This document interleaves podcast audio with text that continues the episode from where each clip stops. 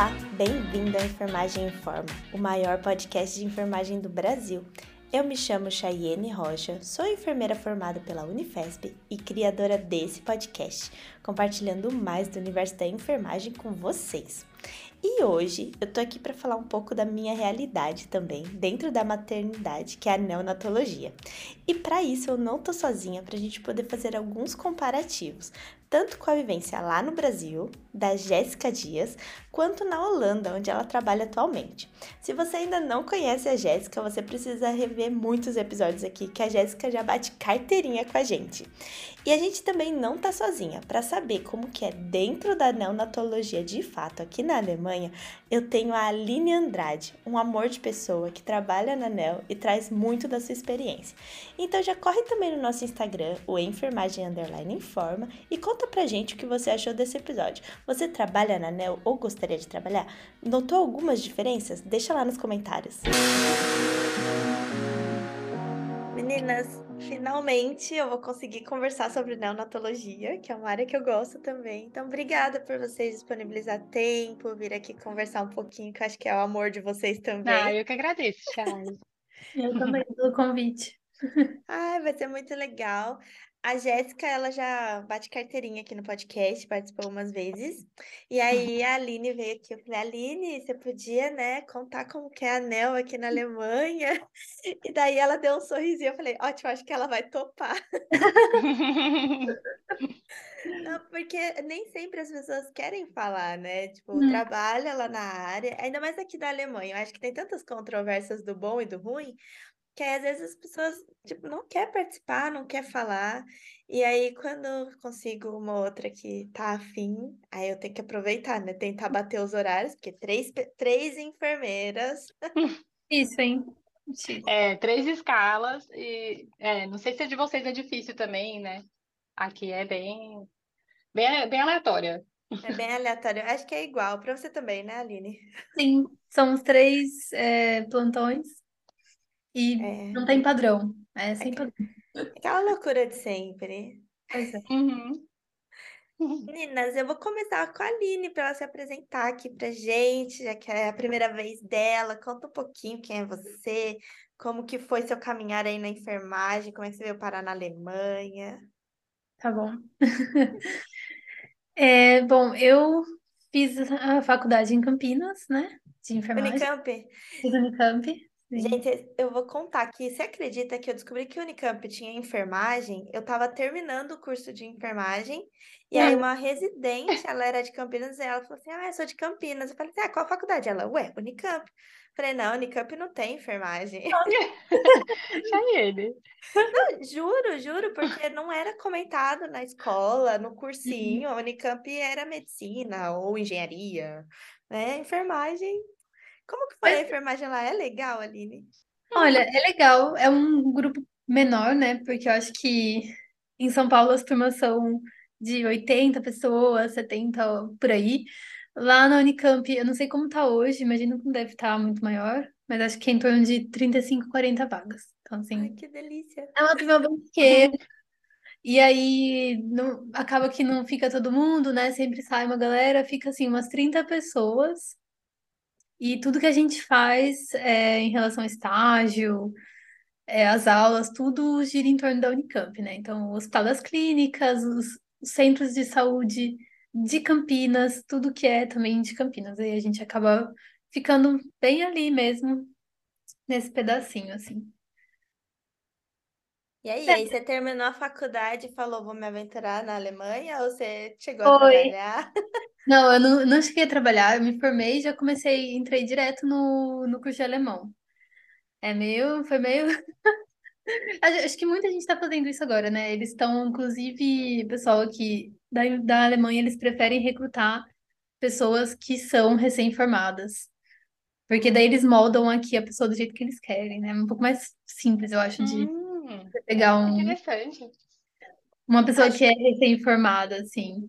Eu acho que é até um jeito, assim, das pessoas reclamar tanto, porque se você não tiver experiência no hospital, daí é a sua primeira experiência. Você tem um comparativo, né, para fazer. Então, é, tipo, você tem a ideia, óbvio, porque a gente faz muito estágio, conhece como que é o dia a dia, né, do profissional da enfermagem, Mas aquela é, responsabilidade mesmo de enfermeira e tal, a gente acaba não tendo, né? Então chega aqui na Alemanha e vai ser a primeira experiência profissional. Então eles adoram, assim, um recém-formado.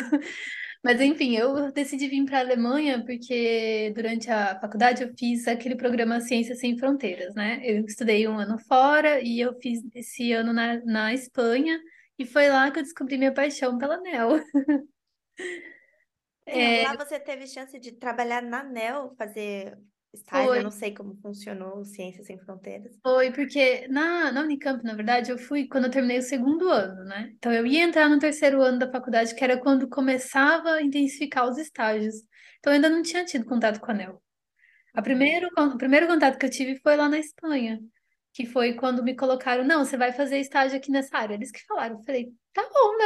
Eu vou, então, não tenho, não, não sei muito de NEL, ainda só tive uma aula, tipo, não, mas você vai fazer estágio lá, porque é por isso mesmo que você não conhece, pra você conhecer. Tá, tá ótimo. E aí foi lá que eu descobri, falei, ah, é isso que eu quero fazer. Porque até então, tipo, não tava muito assim, ah, animada com a enfermagem, né? Interessante. É, tenho aí minhas, é, enfim, minhas brigas internas de ser enfermeira, mas foi a área assim que eu me encontrei e falei, ah, é essa área que provavelmente é que eu vou trabalhar, né? Que E legal. chegando na Alemanha, daí. Não, pode perguntar. Não, não, eu ia perguntar se é- eu não lembro se a Jess já falou. Você também participou de algum programa, tipo Ciência Sem Fronteiras, alguma Não. coisa assim? Não, então sua, sua Não. primeira experiência foi Holanda, né? Minha primeira experiência profissional Não, não. Ah, Primeira de experiência trabalhar fora foi. Sim, sim, sim. Tá, Aline, vamos lá. Continua. Aí, por que que a Alemanha? Você voltou e, e, tipo, o programa ah, é legal, posso ir trabalhar fora? Ou a Alemanha já tinha um, um pedacinho do seu coração? Não, a Alemanha, a Alemanha nunca foi meu objetivo. Nunca gostei. Nunca gostei do alemão, nunca gostei dos costumes alemães.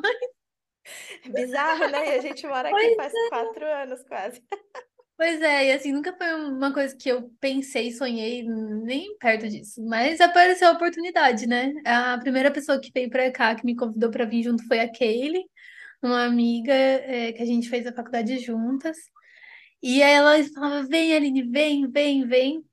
Que ela se formou primeiro que eu, né? Porque eu tive esse ano fora, então me formei depois. E aí eu fiquei pensando e tal. Falei, olha, morar na Europa foi bom. Pode ser que seja uma boa experiência. Eu já tinha uma ideia como era a enfermagem aqui. Falei, ah, eu vou arriscar. São dois anos que você tem que ficar, né, por causa do contrato. Se nesses dois anos eu não gostar, eu volto pro Brasil. Pronto. No máximo, aprendi um novo idioma e conheci um país novo, enfim, pronto. Aí foi isso. Uhum. Eu vim pra cá. E aqui você já conseguiu direto na NEL? Como que foi? É, então, infelizmente não, porque como eu fiz a enfermagem só e não fiz nenhuma pós-graduação, não fiz residência, nada em NEL, então eles consideram isso como um enfermeiro de especiali especialista em adulto. É por causa da enfermagem aqui, que é agora tá mudando um pouco, mas é diferente. Tem lá o curso para os adultos e o das crianças. Então, é, foi um problema, por isso eu não tinha as horas suficientes que eles consideravam para ser uma enfermeira pediátrica ou neonatologista, né? Então eu tive que fazer o meu reconhecimento do diploma em adulto e ir para a área de adulto. Então eu fiquei três anos na área de adulto e agora só no final do ano passado que eu consegui ir para a NEL mesmo. Nossa. Mas, É. mas aí, eu posso perguntar, Chay? Mas Agora eu é fiquei claro. Manda. Mas aí, cê- na, aí na Alemanha não tem como você ir trabalhando e fazendo a especialização de neo junto? Então, Que eu achei que era uma coisa mais eh, europeia, assim. então o problema é que na Alemanha não tem um curso para especialista em NEL. Tipo, não existe. Uai, É, pode ficar com essa Como- cara mesmo, Jess. Na verdade, não tem, não tem nem mais para criança essa formação que tinha antes de você ser só enfermeira de criança, não tem mais. Agora é generalista. E aí, basicamente, a experiência é você ir trabalhar na área. Então, essa coisa da validação não Gente. deixarem as pessoas irem é uma bobeira, porque ela já teria aprendido lá, ela já teria se desenvolvido e estaria já há não- três anos lá, né?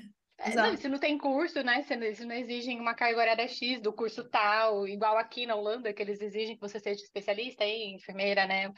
Enfermagem neo e tal. bizarro. São Pois é. várias áreas, são várias áreas. A minha também não pode ir direto quando você está fazendo validação, né? A maternidade, eles também não aceitam. Aham. É, aqui você também não poderia ir direto, mas eles te dão a opção, se você já tem experiência, que no caso era o meu, né? é, de já entrar direto na especialização. Aí dá. Mas bizarro isso. Pois Não é. sabia. Passado. Pois é. Aqui também, se você já tem a especialização, né, que seria ou residência ou após, você consegue ir direto para a área. Ir para Uhum. ou para pediatria, ou para rebame mesmo, se quiser. Mas é, se você não tem, você terminou o curso de generalista no Brasil, aí você tem que fazer aqui adulto e Pra entrar na NEL. Se, se Gente, você der sorte, tu consegue entrar na ANEL, assim. Se o hospital que aceitar, se as pessoas aceitarem, que eles consideram você um enfermeiro de adulto. Você não é enfermeiro pediátrico, então você não sabe o que você está fazendo. Aham. O que eu acho mais bizarro nisso tudo é porque mesmo depois, né? Por exemplo, quem faz pós só não pode trabalhar diretamente no CRAS, sabe? Que seria a sala de parto. Aham. Elas, elas consideram só a residência, porque aí a pessoa teve a, a horas práticas, sei lá, né? Tem experiência prática. E aí você Uhum. consegue validar o seu diploma, não é enfermeira, é parteira. Então, até as validações Ah, são diferentes. E, e aí isso é terrível, né? Porque eu trabalho na maternidade, eu sou enfermeira, me aham. apresento como enfermeira. Muitos funciona... eh, muitos pacientes acham que eu sou rebame, que é a parteira, porque lá Uhum. antigamente trabalhava só parteira. E hoje em dia não, trabalha também as enfermeiras. E também não tem uma especialização para você fazer extensão da sua, né? Eu sou enfermeira, especialista em obstetrícia. Aham. Não não é, tem. não, não Ai, tem. Chay, tô chocada. Eu não É. sabia disso. Que loucura. Aqui tem os dois, tem a parteira e tem a enfermeira especialista em, nos dois. Inclusive, elas podem fazer só de mulher e tem uma que é um combo mulher e criança, para elas conseguirem atender o recém-nascido caso nasça com alguma coisa e, e a- entender a mulher também se ela tem alguma emergência. Então, tem, tem três opções ainda quando você trabalha na sala de parto. É muito louco. É, eu acho que precisa disso, porque o que a gente vê muito é quem se formou só como é, parteira aqui, Aham. né? Essa daí é a minha vivência. Eu não sei nem como na NEL, talvez a Aline consiga falar até mais, mas lá eu tenho muito problema, assim, quem é só parteira, se vier uma mulher com alguma comorbidade crônica, elas Uhum. falam que ela não vai dar medicamento, que ela não vai atender, que elas não vão, Uhum. porque limita o conhecimento delas. E aqui é bem comum você falar assim, não, eu não sei o que que é isso, eu não vou fazer. Então, daí você fica meio, poxa, tá faltando, porque você não tá cuidando de uma barriga ou de uma mulher que pariu, mas tá Uhum. cuidando do ser. E Uhum. aí o ser como todo fica de lado, porque é muito específico, você é só parteira. É, eu não sei se na NEL pega algumas coisas assim, tipo, eu sou intensivista da NEL e eu sou NEL normal. Ah, é que aqui é, ah, é muito diferente, né? Tipo, a neo-intensiva, ela é separada junto com a pediatria. A Uhum. pediatria é, é intensivo, na verdade. Então, é desde neo até 15 anos de idade. E aí, diferença é grande, né? é muito diferente. Então, assim, se você quer ser uma é, enfermeira, neonatologista intensivista, você vai ter que atender também pediatria, não só neo. Então, não tem como você ir para intensivo de neo, porque não existe. Então, Gente, não, ai, não, pera. Como assim não existe? Ai, chocada. a neo não existe. Aí existe a neo, que é onde eu trabalho, que seria cuidados Aham, médios e cuidados básicos, né? aham. De neonatal, de prematuro que tá já se desenvolvendo, tá a rumo de ir para casa, e aqueles que estão num cuidados médios, que é para, tipo, tá Seria. no high flow, tá Aham. Ainda não chega no CPAP, porque eles estão tentando trazer o CPAP também pra gente, como cuidados Uhum. médios, tipo, mas eles consideram ainda como um cuidado intensivo, então não vem pra nossa categoria. Mas é, é isso, tipo, não- aí não tem assim pra onde expandir, entendeu? Ou você fica como uma enfermeira ali que tem o cuidados médios e os básicos, ou você vai para intensivo, que aí a pediatria engloba tudo. Nossa, então não existe a UTI só NEO. É uma Não. UTI pediátrica com NEO junto. Chocada. É. Nossa. Eu também Gente, como assim? É, é super, é super diferente. Porque pediatria você pode, você recebe qualquer coisa. Tipo, é criança de zero a, não, de, A de 15. um mês a, a 18 anos. Aqui é até 15, é o que ela tá falando. 15. deve Ah, não, é aqui é até assustador. 18. É muito louco. Até 17, né, no caso, né? Gente, não, Chocada. mas, Já Jess, temos uma Jess, diferença aí, peraí. Ah, Não, não. Conta aí quem é você, porque vai que ninguém ouviu nenhum dos episódios que você É participou. verdade. Verdade. É do, sei lá, uns dois, três já, né? Inclusive, Dá eu tô curiosa também. aqui. E a Aline também, pra ela conhecer como é que É verdade, você... a gente não se conhece, né? É É. verdade. Mas então, resumidamente, né? Porque às vezes vai, vai ver, as pessoas já sabem até quem eu sou. É, mas eu sou a Jéssica, sou enfermeira brasileira, me formei na UFSCar, que também é uma universidade que tem uma turma super pequenininha, a gente começa em 30, nunca formam os 30, então assim, é uma segunda família, é, é muito gostoso, assim, eu tenho muito amor à minha graduação, foi, foi muito especial, porque você acaba conhecendo todo mundo, assim, é, é muito pouca gente, de todas as turmas e tal. É, e, e e foi uma formação assim é, que realmente me fez ser a enfermeira que eu sou hoje. Assim, eu sou muito grata às professoras que eu tive, inclusive. Então, fiz a graduação lá. Lá já na, na, na- na graduação, já sabia que eu queria a pediatria, porque sempre foi algo que, que eu gostei, assim. Então, eu já fui meio que a graduação inteira tentando ir para essa área. E nos estágios também, tudo que eu podia dar preferência para pediatria, eu dava. E fui para o mestrado, doutorado, fiquei um tempo na área acadêmica aí, porque o meu sonho naquele momento era ser professora universitária, era o que eu achava que eu ia fazer na minha vida. Uhum. E aí vem a vida e fala para você assim, não, não vai ser, não é assim. E aí, mas assim, eu terminei meu doutorado e pensei, gente, eu tô assim, gosto muito do que eu faço, mas eu tava muito teórica, eu queria ver a prática. Porque eu percebi que existe um vácuo muito grande, assim, entre uma pessoa, um enfermeiro, especialmente. Eu acho que tem outras áreas que não é tão grave isso. Mas eu, na minha visão, como enfermeira, eu senti que faltava a prática. Porque tem muita coisa que você fica assim, ai, nossa, porque na teoria é. Esse é o ideal. Aí você vai ver na prática, não tem como, por N motivos, assim, por falta de equipamento, falta de pessoal. Enfim, você, não é exatamente como a gente quer que seja. E aí eu senti a falta dessa, dessa parte, assim. E eu entrei na, na diretamente, assim. Minha primeira experiência de prática mesmo, como enfermeira assistencial, foi direto na ANEL, porque era a vaga que tinha. Eu queria uma coisa em pediatria, então tinha a pediatria, UTI NEL e UTI pediátrica. Eu acabei entrando numa UTI que era pediátrica e NEL juntas. Então eu acabei eh, mudando ali, e cada plantão a gente estava de um lado. E foi uma experiência extremamente rica. E foi ali que realmente foi é, que eu percebi que era a minha área, era onde eu queria ficar e que eu amava assistência também. Até então eu não sabia se eu amava ou não, né? Eu tinha experiência dos estágios, mas nunca como enfermeira é, assumindo ali, beira de leito, enfim. E foi onde me ganhou, e eu estava pleníssima na ANEL, amando o que eu estava fazendo, com as dificuldades todas, né, de ser, porque eu trabalhava num hospital que era filantrópico, então era aquela coisa, né, você atende SUS, você atende plano, e, sabe, você tem que se virar, falta material, e, e a gente é a criatividade em pessoa, porque não tem o que fazer. E essa era um pouco meu, a minha limitação, assim, eu não faço ideia de como que é ser enfermeira especialista em um hospital privado, por exemplo, mas foi essa experiência que eu tive. E aí eu estava lá, linda e plena, até que surge a opção da gente, eu e meu esposo, de se mudar de país, da gente vir para a Holanda. E foi assim que eu vim parar aqui na Holanda, na verdade. Não foi assim, era um pouco planejado porque a gente já queria sair de país, do país, mas a gente não sabia para onde, assim. E, e aí acabou que aqui foi a oportunidade que surgiu. E a gente caiu de paraquedas nesse país, não fazia ideia de como que ia ser, de como que ia ser ser enfermeira aqui, de como que ia, enfim, o, o que, que ia acontecer, mais 20 braços abertos, esperando ter uma experiência boa, e foi o que aconteceu. Assim. Estou aqui desde 2020, duas semanas antes da pandemia, então minha experiência foi bem, bem louca aqui.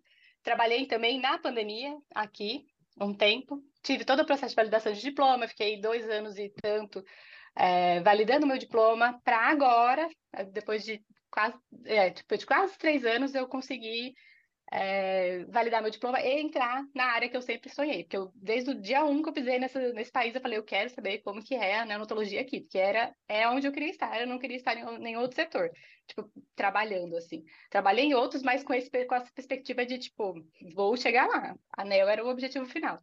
E anel específico desse hospital que eu tô trabalhando. Então, assim, eu tinha esse sonho, eu passava na frente, que eu trabalhava no mesmo hospital, mas como é, enfermeira de adulto. Porque não, não podia, aqui não pode diretamente para anel, né? Então, era uma, a minha tristeza, assim, eu passava na frente, eu via aquela ala, eu ficava assim, ai, um dia eu vou chegar lá.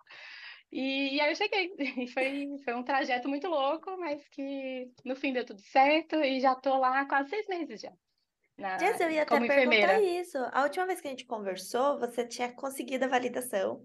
E a gente uhum. falou sobre uhum. essa validação, né? Como que foi o processo e tudo mais. No episódio aqui, quem quiser, já uhum. vai lá uhum. ouvir como que é, porque você deu muita dica legal de como fazer a validação.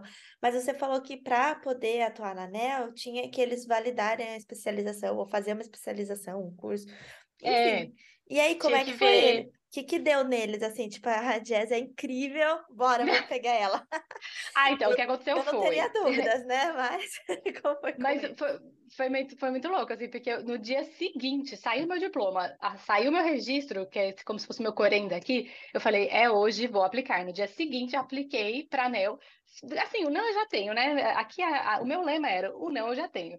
Então, mandei com a esperança deles, assim, né, de, deles falarem alguma coisa do tipo assim, ai, ah, vamos continuar em contato, não sei o quê. Eu não achei que eu fosse conseguir a vaga já. Mas para eles saberem que eu existo, que eu tenha interesse e tal. E aí eles já me chamaram para entrevista. Eles falaram, não, pode vir aqui, a gente quer conversar com você, seu currículo é ótimo, não sei o quê. E, mas eu expliquei, eu falei, ó, vocês estão sabendo que, assim, a minha validação, a minha especialização do Brasil, ela não vai ser compatível com a, com a especialização daqui. Eles falaram, não tem problema, a nossa sugestão seria você entrar, já começar trabalhando como enfermeira e fazendo a validação, a, a especialização em paralelo, que é a opção que eles dão para as pessoas que né, têm alguma questão de diploma aí ou não têm a especialização.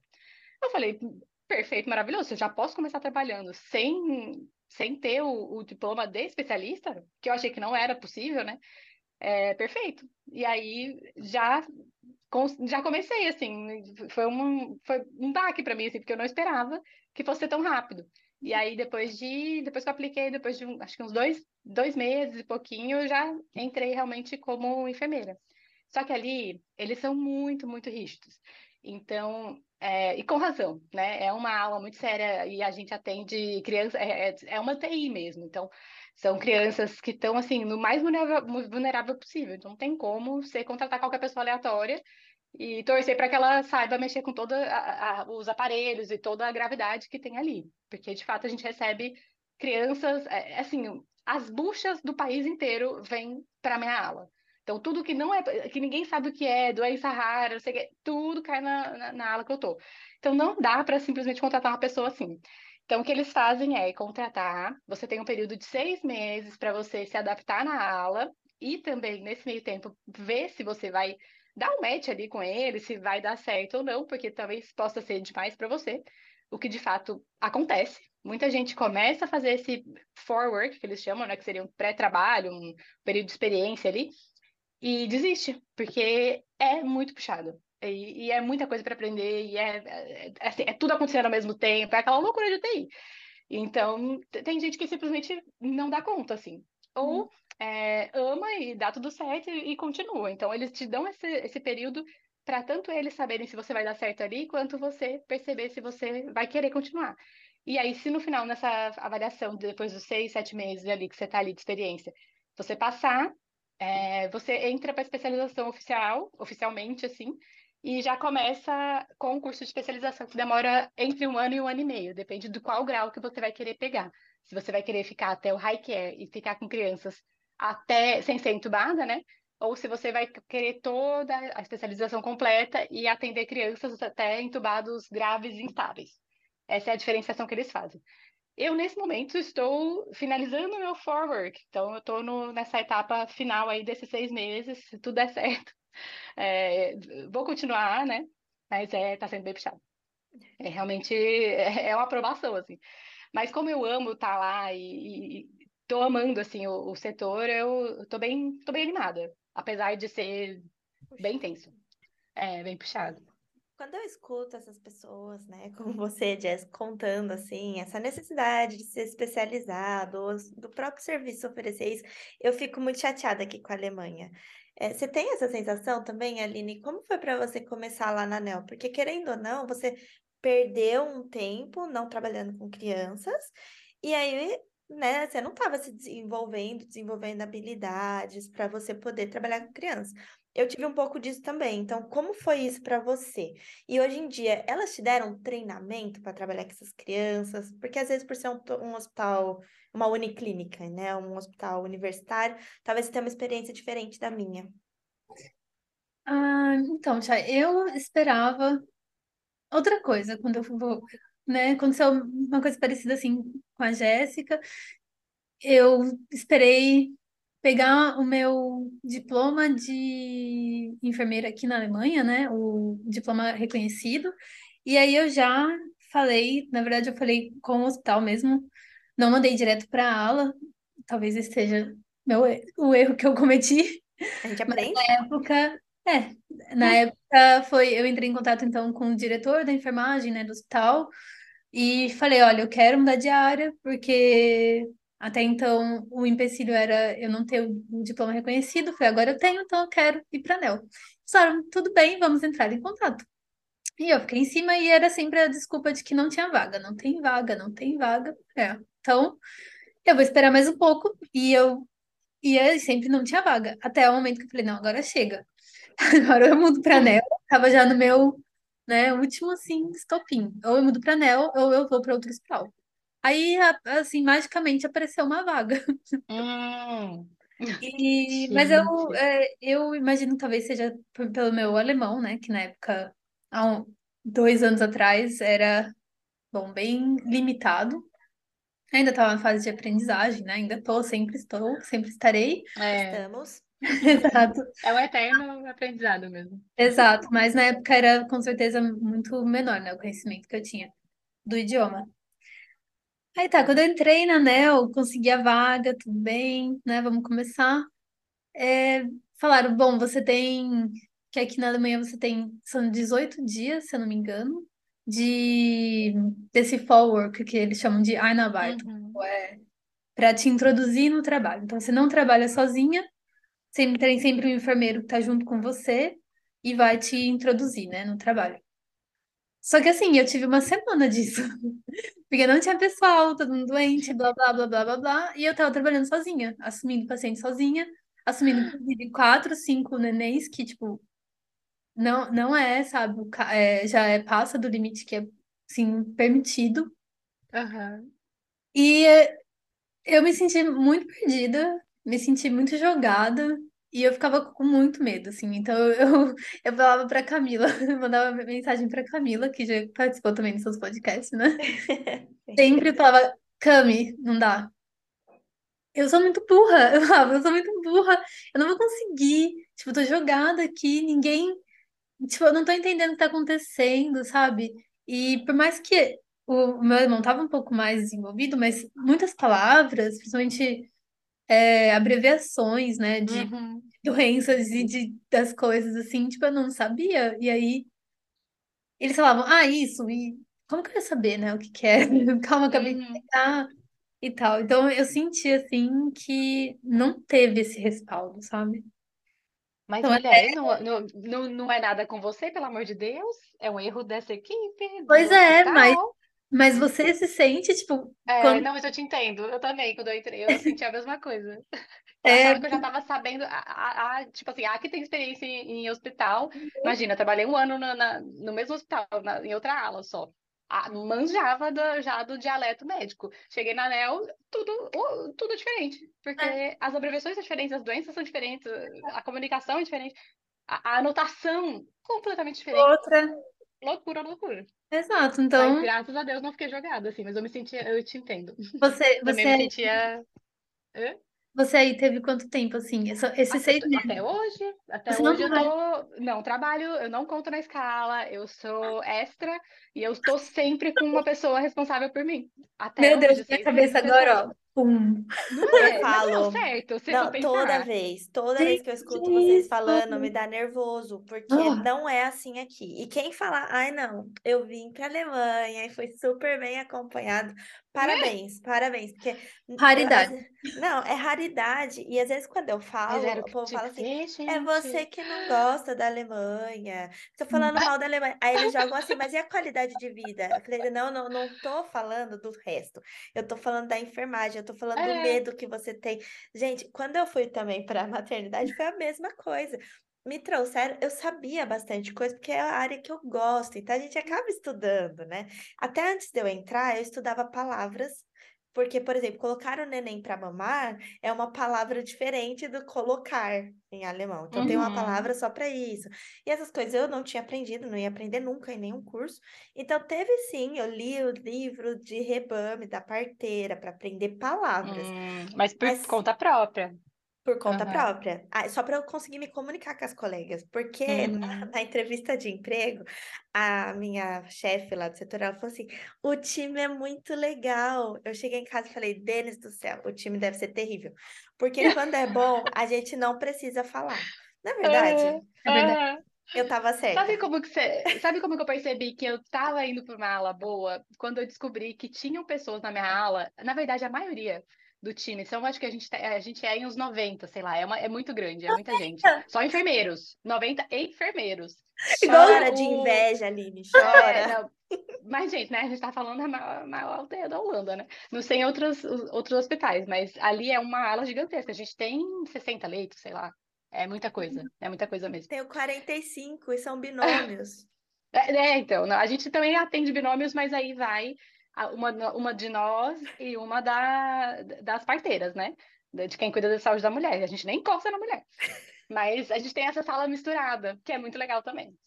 É, mas enfim, somos 90 e você vê do time inteiro, desses 90, sei lá, 60 são pessoas que estão ali há pelo menos 10 anos. Tem gente que tá lá há 30 anos. Então, quando eu fui fazer a entrevista, que eu vi que tinha um pessoal bem mais velho, assim, trabalhando de como enfermeiro, falei, deve ser um lugar bom de se trabalhar, para as pessoas estarem aqui tanto, tanto tempo, sabe? De, quando você conversava com as pessoas, você via que elas já estavam ali há anos. Eu ficava, hum, ponto positivo para esse lugar, porque alguma coisa de bom tem, senão o povo ia estar. é, ro- Ele ia uma rotatividade muito longa, né? Ter ido embora já. Sim, que era o que acontecia na, outra aula que eu trabalhava. Você tinha só pessoas muito jovens que pegavam experiência, dois, três anos e iam embora. Então, não, não é um bom indicativo de que uma aula, de que a aula é boa, porque se ela é boa, as pessoas ficam. E as pessoas Ah. gostam de trabalhar ali, elas, sabe? É, aqui Bem- Concordo. É eu isso não que eu ia falar. Eu não sei se a gente pode usar muito isso como um indicativo, porque é um pouco diferente aqui. Rotatividade Tem, não tem é pessoas bom. mais velhas, só que tem Sim. rotatividade ao mesmo tempo. Ah, entendi. Não. Quando você pensa em rotatividade, né, eu acho que nenhum lugar é bom, né? Porque aí você tá pensando, nossa, Sim. tá todo mundo saindo, tem alguma coisa. Mas sim. aqui, como não é cobrado que você evolua, não é cobrado que você faça um curso, não é cobrado que você faça uma Hum. especialização, então temos sim pessoas de 30 anos de experiência na mesma, lá no mesmo setor e que simplesmente continuam fazendo as mesmas coisas que fazia 30 anos atrás. Ah, não, não, não. Aí também não, né? Pelo amor de Deus. Aqui é, isso é Ai, bem socorro. Acho que em toda aula tem o mesmo, mesmo problema. Gente, É. que loucura. Que loucura, eu tô, tô passada, não, não imaginava. Eu achei que ia ser bem mais parecido, assim, Olha, o que que eu preciso aprender para ir para. É, Holandês. holandês. Mas o diploma, você- ah, não, se bem que eu não sei se vale, né? Não, Se foi não, não validação, é, se foi, se foi, é, como fala? Quando, quando não é validação, quando você troca o seu diploma por europeu, aí poderia sim. Aí é só não. saber holandês. Não, aqui é É, não. validação. Aqui é É. validação pra gente. Não é, Acreditação, como é que é que fala? não é reconhecimento, reconhecimento de É. diploma. Eles reconhecem que é uma graduação e a gente pode atuar, mas eles não É trocam, né? Ah, igual o meu. É, infelizmente, eu também só posso atuar aqui. Então, assim, já investi toda minha vida, todo esse tempo da minha vida aqui e vou ficar aqui. Vou Não vai até- adiantar a gente fazer propaganda pra você vir pra Alemanha, né? Deus é mais, não. Agora que eu aprendi holandês, vou ficar me inventando de aprender alemão, Deus me livre. Gente, Ah. alguém me falou que o holandês é o alemão bêbado. Quem foi. É, para mim, a impressão que me dá é que o holandês ele é um alemão misturado com francês misturado com inglês. Hum, É isso, assim, é uma mistura das três coisas, você junta tudo, é o holandês. Porque tem, tem muitas palavras de, dessas três línguas, assim, misturadas. Que doido. Bora, Aline, vamos, vamos fazer a intensivão de holandês? Olha, Chay, eu viu muitas vezes, porque, gente, é muito desmotivadora a enfermagem na Alemanha. Sim. Bastante mesmo. É. Olha, sabe que eu, É. eu às vezes preciso chamar gente daqui para para massagear minha mente, porque às vezes eu Você não tô doida. doida. É, eu falo assim, e é- quando eu falo, ah, a gente tem 45 pacientes, né, mulheres, e provavelmente vai estar com o binômio, então 90, e a gente trabalha em três, as pessoas ficam tipo, ah, é claro que não, né? Ela tá Imagina. inventando. É. Tá a Aline aí pra Ah, isso é um absurdo. não me Ai, deixar sinto muito, mentir. Ela trabalha com criança, que é a gravidade é maior, porque são crianças que estão no estado mais doente, que a mãe não pode cuidar delas nesse momento. Uhum. Então, ela tem que estar tendo assistência de um profissional, e mesmo assim, ela assume cinco crianças dessa. Eu acho um Gente, é um absurdo. absurdo. Cinco crianças. Assim, uma coisa, no, Brasil a gente, até, a, gente assume isso, mas a gente tem uma equipe técnica, né? Que tá- assume junto Exatamente. com a gente. Não é você, enfermeira, assumir integralmente cinco crianças, é Não, diferente. aqui é só você e você. Integral. E é, vai, tipo, e querem que você preste um, um cuidado de excelência, tipo, não tem como. Não Ai, Que jeito. Ai, gente. Eu, quando fisicamente tô com possível. Eu, quando eu tô com três, eu já, já tô tentando só sobreviver também, fazer as crianças ficar limpinha, passar sem, sem nenhuma intercorrência e, rezar para que, que não tenha nada nesse meio tempo. Pois é. Jesus, a gente quase não dá conta. Uhum. Imagina. Pens- Pensando nisso, vocês acham que a pediatria. Vai, Aline, primeiro aí. Você Aham. acha que a pediatria seria um pouco melhor, Aline? Não, obviamente, a UTI, porque, né, aí a gente tá falando de mais intenso, mas a pediatria, pelo menos, as crianças estão, às vezes, maiorzinhas, o pai tá ali, você acha que facilitaria um pouco, comparando com a ANEL? Olha, a pediatria aqui na Alemanha, né? Você tá falando? É, sim, sim, na sua experiência. Eu tive que, porque aqui na Alemanha também, eu não sei se isso acontece na Holanda, você, quando falta um profissional, por exemplo, na, na pediatria mesmo, em alguma das unidades, e aí o seu quadro, né, da, da sua equipe tá completo, mas o da outra equipe não, então eles tiram você da sua equipe e botam na outra equipe para ajudar. Então isso aconteceu comigo, eu tive que Uhum. sair da minha, da minha equipe da ANEL e ir para pediatria ajudar. Não é melhor, Chay. Não, são É, São também, acho que 30 pacientes e no noturno, por exemplo, ficam dois enfermeiros. Assim, dois enfermeiros, às vezes três. No caso, eu fui ajudar e eu era a terceira. E me deram lá os pacientes mais simples, porque eu não sou, eu não sou enfermeira pediatra, eu não Não, tenho você nem nada de experiência lá, né? E ainda me Uhum. colocaram na onco, tipo, eu não entendo nada de onco, gente, nada de quimioterapia, tipo, não, não tenho experiência com isso. Vi brevemente na faculdade e fala, ah, vai lá. meu E Deus. se vira, e assim, não é melhor. Eu vejo tanto que as meninas na pediatria sofrem, sabe? Trabalham muito, muito sobrecarregado, muita coisa para fazer e não tem pessoal. Tem. Uhum. A Nossa, chocada. pediatria não é uma possibilidade, né? Pra falar assim, não, vou tentar melhorar minha vida. Não, não, Assume menos paciente. Ai, gente. não. Vai assumir uns 10 pacientes, pelo menos. Sim, só. Dez Ah, para uma enfermeira? É, Sim, se são Integral? 30 leitos, né? integral, é. Gente, eu tô chocada, não. Não, aqui é, aqui é puxado na pediatria, que eu fiz estágio lá, assim, eu, eu trabalhei, hein? Eu, junto com as meninas lá, era pra eu estar só observando, eu- eu- me puseram pra trabalhar. Porque falaram, o quê? Você é da ANEL, vai ajudar.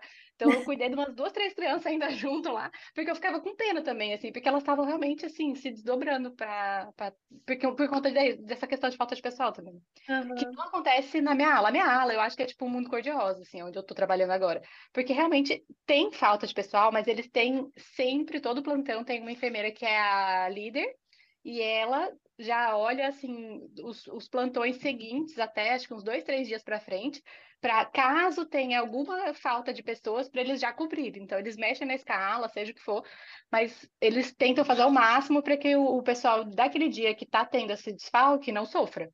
Então Uhum. acaba que sempre dá um jeito. Se não, elas mesmas assumem paciente, porque geralmente quem é a líder são só algumas que podem ser a líder, e, e, e é pessoas com muita experiência. Então são essas mulheres com 10, 20 anos de experiência, 30 anos, elas assumem mais criança, mas elas não vão deixar ninguém na mão. E aí acaba que sempre, eu, até então, nesses seis meses, eu já vi dias com desfalque, mas eu, todas as vezes, sem exceção, tiveram é, soluções, sabe? Assim, o time não sofreu, porque uhum. elas dão um jeito ali. Se não o médico dá uma ajuda, sabe? Tem que ser de tudo. Mas a enfermagem acaba não ficando tão sobrecarregada quanto eu vi nos outros setores que eu passei estágio, porque a gente passa estágio em todos os setores que envolvem criança, né? Uhum. Para aprender como que, que, que acontece. E na pediatria também era puxando. E, e, e, acontecia isso que você está falando, deles virem que no outro setor lá, porque tem vários é, setores de pediatria, tipo aguda, cirúrgica, tudo separado por, por categoria. Então, se estava faltando alguma coisa na cirúrgica, alguém na cirúrgica, eles arrancavam a, as coitadas da aguda, mandava, sabe, assim, faziam um, um, um samba ali e, e, ficava mais ou menos equilibrado, mas aí tudo sobrecarregado. Porque é. tinha que fazer. Falta gente, é isso. Mas a minha pergunta é o que é sobrecarregado, né? É, não, aqui é, acho que não chega a ser tanto quanto aí. É de assumir mais do que três pacientes, que geralmente três pacientes é o, o recomendado. Três, três, veja bem. É, eu fico preocupada cinco com no máximo. É. a segurança do paciente, né? Eu não sei o que é segurança do paciente quando você está com 10. Não, gente, 10 pacientes, assumir integralmente não tem condição. Eu assumia 10 na ANEL no Brasil. Mas quase ficava louca, técnicas. quase ficava louca. É. é. mas tinha uma equipe maravilhosa de técnicas que faziam absolutamente quase tudo sozinhas. É, só não é. faziam que não era da competência da, da, profissão delas, né? Mas o que eu, eu assumia e deixava assim, de olhos fechados. Eu, eu confiava na minha equipe. Só que não tinha condição. Tem criança que você mal consegue avaliar. É, aqui... Sendo enfermeira de 10 crianças, imagina. Não, aqui você assumir paciente é você assumir integralmente todos os cuidados do paciente, então... Não, é aqui também. Por isso que é não menor. tem como assumir 10. Não tem não, como. Não tem como assumir saudavelmente 10, né? Não é bom para você, não é bom para ninguém, nem, nem para criança. Não. Eu não sei, Aline, se você escuta muito isso na minha unidade, quando tá assim, horrível de fim de semana, normalmente, começa na sexta o caos, porque tem menos profissional, já é ruim durante a semana, mas durante o fim de semana se prepare que vai ser muito pior. Jesus. E aí eles falam assim: ah, foi ruim, mas a gente conseguiu. Aí eu falo, é, não importa, não importa se você tá morrendo, você tá com dor de cabeça, tá capengando, conseguiu. E é uma comemoração ridícula. Eu, quando eu tô com alguém assim, eu fico com raiva, porque eu não consegui sentar, não consegui ir no banheiro, não consegui fazer a gente nada. É básico. Uhum. E aí ela me fala que ah, a gente conseguiu, conseguiu o quê? Sobreviver, não, né? Não morrer, mas esse é o básico, eu não fui pro, pro trabalho para tentar morrer, né? É os negócios. Ai, gente, ai, socorro. Ai, isso é não. é cultural, isso é cultural. tóxica? Que isso? Positividade tóxica, é. adorei. O que, que é isso? Que, Como que, que a gente assim? traduz isso, Aline, para eu poder falar para o pessoal no trabalho? Ai. Vou pensar. a positividade Ai. tóxica. O próximo que Ai, falar isso, eu vou traduzir. Ai, uma coisa que eu amo aqui é que elas realmente elas falam, minha filha, nossa, se passam uns dois, três plantões assim, um pouquinho mais sobrecarregada, tipo, porque o, o, o normal não é nem todo mundo ficar com três crianças, não. O normal é, tipo, de vez em quando você ficar com três crianças. Elas começam a pegar três crianças, o nível máximo, né, de pontos lá, que é tudo por pontos. E, começa a ficar uma coisa muito frequente, elas já começam a reclamar, minha filha. Fazem um auê, elas reclamam os direitos delas mesmo. E eu sou Olha, assim, né? Tipo, olhando. Gente, vou contar um episódio que aconteceu essa semana. Não sei se entra muito, mas. É, é, tem mais a ver com o pessoal também. Mas teve uma enfermeira que ela começou a ter muito sintoma, começou a ter um sintoma assim de vertigem e aquele estagnos, né, dos olhos e tal, e ela, nossa, aconteceu alguma coisa com a minha cabeça, com o meu olho, foi no otorrino, era burnout, né? E aí ela foi, entrou, pegou, né, um tempo afastada, e aí ela entrou em contato com, como seria o personal RAT, Shai, em português? Tipo médico do trabalho? Não. Não.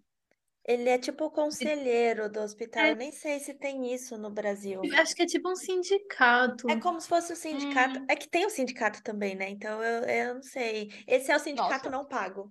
É, esse é o sindicato do hospital, porque hum. acho que a partir de tantos funcionários, a empresa é obrigada a colocar um sindicato para aquela categoria de profissionais, né? Então é a, Nossa, a, que, que diferente. É, os hospitais que a gente trabalha, assim, os hospitais maiores sempre tem esse sindicato do hospital. Então, uhum. eu entrei em contato, marcou uma reunião com esse sindicato, porque tá muito frequente esses dias que a gente tá sobrecarregada também. E uhum. aí, teve essa reunião com a- as líderes, né? Algumas das enfermeiras também conseguiram participar. Eu queria ter participado, mas eu estava assumindo paciente no dia, então não deu. No dia seguinte, o diretor do, do hospital, né, da, da enfermagem, ele ligou para nossa estação, para nossa unidade e falou que era para sair uma enfermeira de lá para ajudar lá numa outra unidade de, de pediatria, só que o quadro estava completo e assim, não dava para sair uma pessoa que ia sobrecarregar muito, né? E era no Uhum. noturno e eu que estava no noturno. E aí a Ai. gente ficou em três enfermeiros com 15 pacientes, teve dois é, novas admissões, uma das enfermeiras estava com sete. E ela, tipo, surtou também. E aí ela, a, a líder, ela falou, né, pra gente, olha, ele ligou pra cá, falou comigo pessoalmente, falou que era pra eu ficar até 11 horas da noite e ligar pra uma pessoa do próximo turno que começa às 6 pra vir às 4 da manhã. Meu Deus. E aí, pronto, o quadro de vocês não fica tão desfalcado assim. Falei, nossa, que solução boa! Que ele acha que ele mesmo não veio trabalhar, então, né? Sim. Uhum. Por que É ele não fácil acorda assim, né? às três da manhã para entrar às quatro no Isso serviço, que foi- nem é um horário de Pois escala? é. E Gente- isso foi um dia depois dessa reunião com o sindicato. Então, assim, ele ficou sabendo dessa reunião e aí ele falou: Peraí, quem manda aqui sou eu, né? Gente, babado. Que Pois isso? é. Então, Não é é... uma solução. ah, não, não é, né? É uma solução para ele sobrecarregar mais ainda os funcionários dele. Mas uma dúvida, essa líder, ela, quando ela vê que o negócio tá pegando fogo, ela não assume, não? Assume. Hum. Ela assume. Ah, tá. É isso que eu ia Mas- falar, elas trabalham Ué, a cara nem queima, não? Eu falei, que Elas isso? também estão muito Ah, sobrecarregadas. Tipo, ah, tá. Ah, olha, tá faltando um dia aí que eu fiz extra, porque a gente ganha 175% a mais, né? Tá faltando Uhum. um dia aí e eu, né, preciso receber esse dia. Aí ela foi colocar e falou: ah, é porque existe duas tabelas, um- a gente manda separado, porque no mês você só pode fazer três dias extras. Só que as líderes já fizeram tipo seis, sete dias extras. Ou seja, Eita. são 11 dias livres que a gente tem, né? Numa escala de 100%. Se desses 11, sete elas trabalharam, Meu tipo, Deus. quatro dias livres no mês. É? tipo, Pode isso? não pode. E aí elas levaram bronca porque trabalharam demais. Mas o Mas pode não pode trabalham. aqui tá- é, é isso que eu ia falar. é- é, se ela não vai, não tem quem Não colocar. quem vai. Uhum. E lugares específicos assim é pior ainda, porque a gente escuta muito isso da nossa unidade, né? Já aconteceu de ficar em duas no fim de semana, uma pessoa ficou doente, porque eles planejam o mínimo do mínimo, alguém fica doente, pronto. E aí elas falaram: ah, não, mas é, ninguém quer ir a trabalhar aí, porque tem que lidar com o neném. Ninguém quer Sim. ir para lugar específico. E eu acho que é bom, porque realmente é perigoso. E a anel é a mesma É. coisa, né, meninas? É, é. Não é qualquer um que pode trabalhar lá. Não, não existe isso. É, no meu É, setor também, imagina, é. não, nunca existiu isso. Não tem, né? A pessoa que fica, tipo, como folguista e ela vai cobrir lá quem folgou, folgou, quem faltou. Só que na, na nossa unidade não pode qualquer um. Tem que ser alguém que É. teve uma, uma experiência anterior na ANEL. Então a gente sempre tá desfalcado porque nunca tem quem vá. Aqui, tem alguém. aqui, inclusive, tem tipo um contato com uma terceirizada para, tipo assim, em último caso, última instância, chamada terceirizada, mas aí geralmente são pessoas que já trabalharam na ANEL e estão em outros setores e estão, tipo, nessa terceirizada e chamam essas pessoas que a gente, que eles sabem que tem experiência e que Ah. já conhecem a ala. É, No máximo, no pior dos casos, é isso, assim. Mas não vem é, qualquer pessoa também, não existe isso, porque que existe em outros setores, outros setores, outros, outras instituições, de chamar essa terceirizada que vai vir uma pessoa aleatória que nunca nem sequer pisou no setor. Sim, Aqui tem num- também. nos cuidados adultos isso acontece É, bastante. em adulto Isso. acontece demais, demais. Então, É, em casa de idoso, então, pior ainda, meu Deus. Era isso mesmo que eu ia falar, que a gente tem os pool, né, Springer, Uhum. que eles é a mesma ideia, né? Pode ser terceirizado ou pode ser do próprio hospital que trabalha só assim, cobrindo o buraco. É, é, tem Mas também. a nossa unidade nunca pode receber e a ANEL é a mesma coisa, não recebe. Uhum. Meninas, Que bom, algum... pelo menos isso, né? Mas, ah, É, então, pelo menos, é pelo menos, mas aí só torna a vida mais difícil. é, Precisava de de uns tentar lá, né? Ai, assim. pena mesmo, difícil. Tem alguns desafios, né, que a gente vai falando. Eu acho que aqui na Alemanha essa questão de falta de funcionário, a estrutura de saúde daqui, acho que entra muito nisso. A gente já falou em outros episódios até aqui dessa questão que a Alemanha ela tá chamando gente, mas ela não tá resolvendo o problema. E mesmo pessoas que estão vindo, até pela questão da validação do diploma, estresse com a língua, a falta de receptividade dos colegas na estação, isso acontece muito, né? Porque a gente só vê as flores na internet, a galera falando uhum. que é uhum. maravilhoso.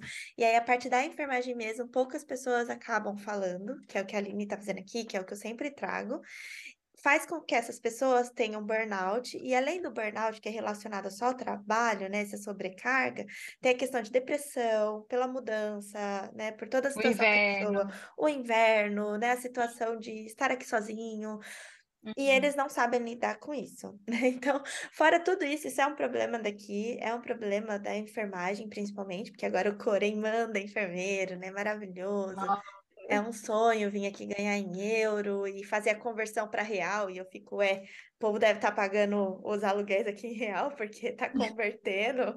As reportagens falam coisa absurda, né?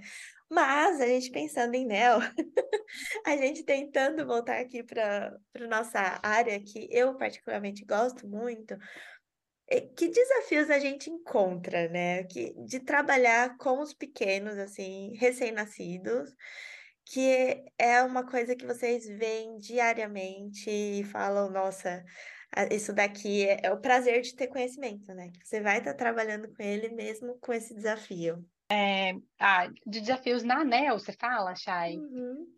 Ah, é que assim, eu, eu tenho também a questão, eu acho que a questão da língua, do, do linguajar médico, tipo, além de ser um holandês, né? É um holandês médico especializado de neo. Eu tive muita dificuldade, esse foi um desafio bem grande para mim nesse início. É, e sabe uma coisa que eu não tinha experiência no Brasil e que eu tenho muito aqui, porque aqui é um, um setor extremamente é, centrado na família, é, que eu tenho quase sempre pais que ficam 24 horas por dia com o bebê o, o recém-nascido, enfim. Então ele nasce, os pais, o pai já vem junto com a criança, ele fica durante a recepção do parto, ele vai com a gente, vai, vai para o nosso setor e tal, e eles têm passe livre 24 horas por dia. Isso era uma coisa que eu não estava acostumada a lidar, porque na minha experiência no Brasil, a gente tinha visitas dos familiares e eram duas vezes por dia, meia hora. Era isso, assim. E mães que estão amamentando podiam ficar um pouco mais e tal. Só que era assim, é, é, é muito diferente. E é um desafio, assim, é um desafio bom, né? No caso. Era uma coisa que eu tive que aprender a lidar, porque eu ficava assim, gente, eu não tô acostumada. Porque eu fazia meus cuidados com o bebê, eu tava acostumada, assim, a cuidar da criança, mas ficava eu e o neném.